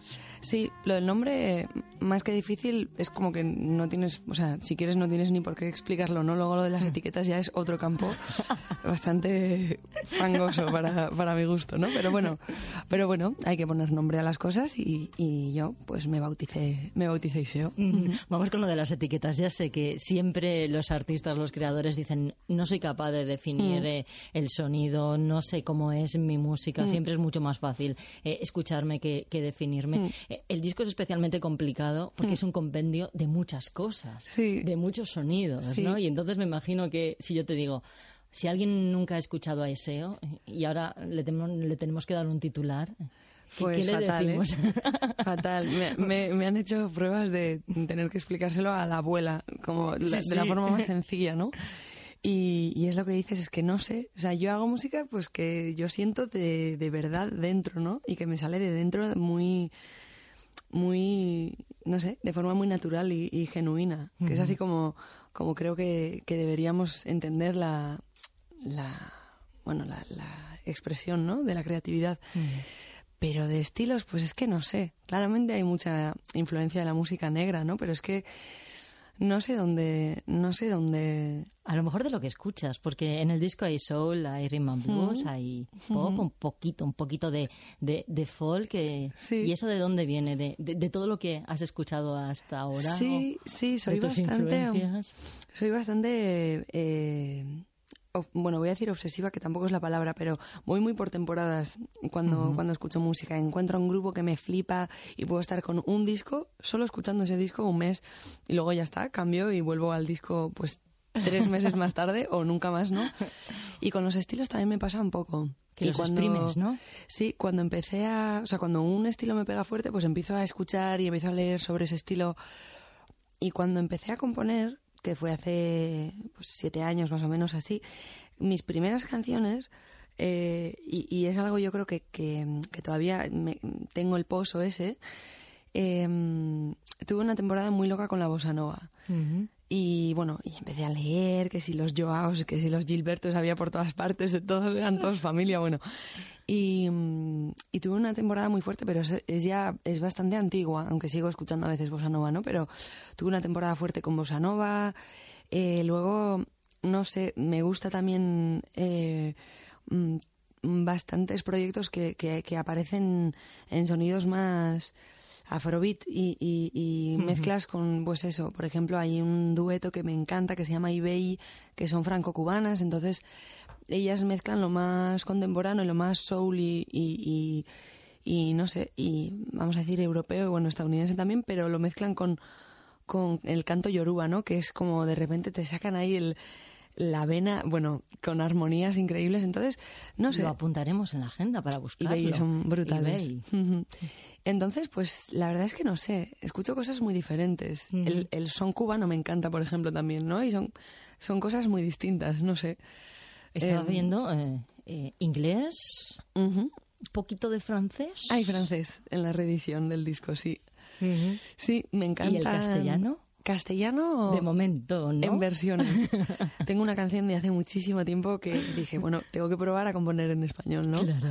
Eh, pero claro, hay que saber hablar bien en, en canciones, me refiero, ¿no? En español y es una cosa que yo todavía no sé hacer bien porque no lo he entrenado, ¿no? Dicen que cada estilo tiene su propio idioma. Sí, sí. Y yo, por ejemplo, eh, los colores de, de la música que yo- y de, de- a lo que a lo que suena mi disco, ¿no?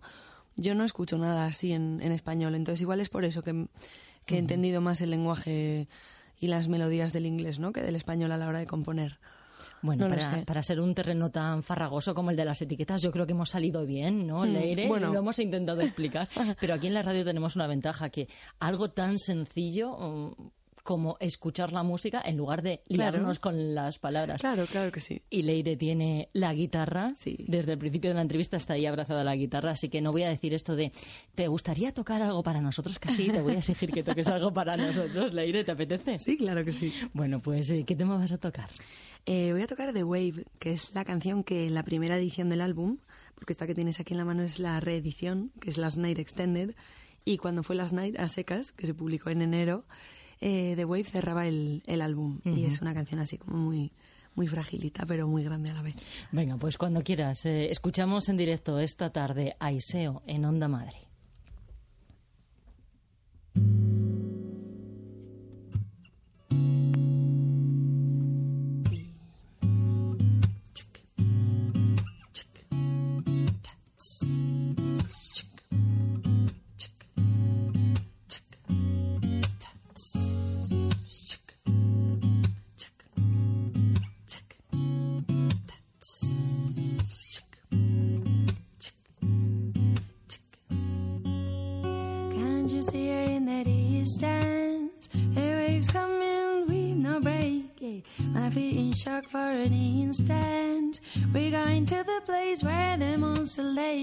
That you see in the distance. The waves coming with no break. yeah. My feet in shock for an instant.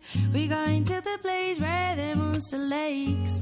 Because there's nothing we can do. There's nowhere we can go. There's nowhere we can shoot. So up in the bottle lancers and wine for two.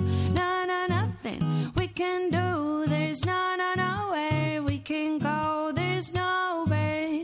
We can shoot so up in the bottle lancers and wine for two tonight. Dee did it. da bum bow. did it dee da bum bow. did it dee da bum bow. did it dee down. did it dee down.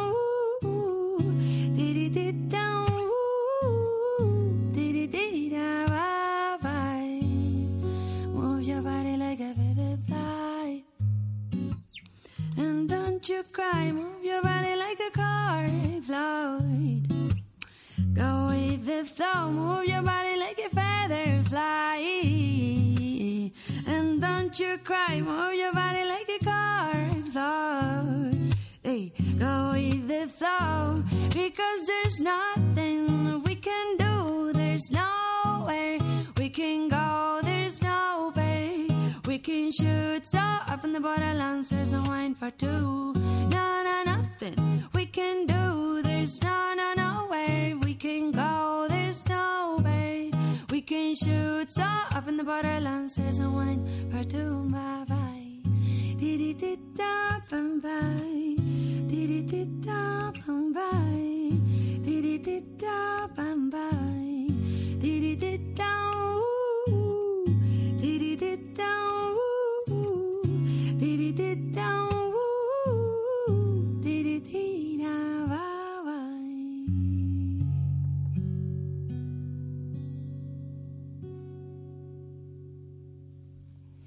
Leire, ha sido un verdadero placer tenerte aquí esta tarde. Muchas Te voy a gracias, arrancar una promesa, que vas a volver un viernes. Ah, bueno, claro, cuando queráis. Para disfrutar de esa media hora que tenemos eh, en directo en el chiringuito de Onda Madrid. Claro que sí. Y que ha sido un placer tenerte y descubrir juntos este primer disco, Last Night. Eso Gracias, es. Leire. Gracias a vosotros.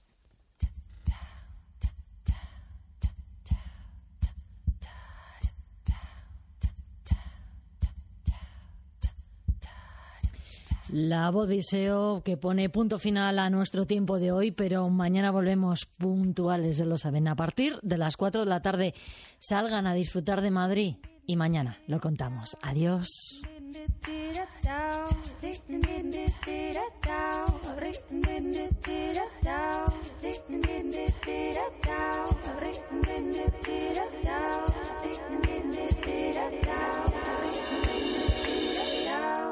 Cause night I went into a dream, found a place where they was us.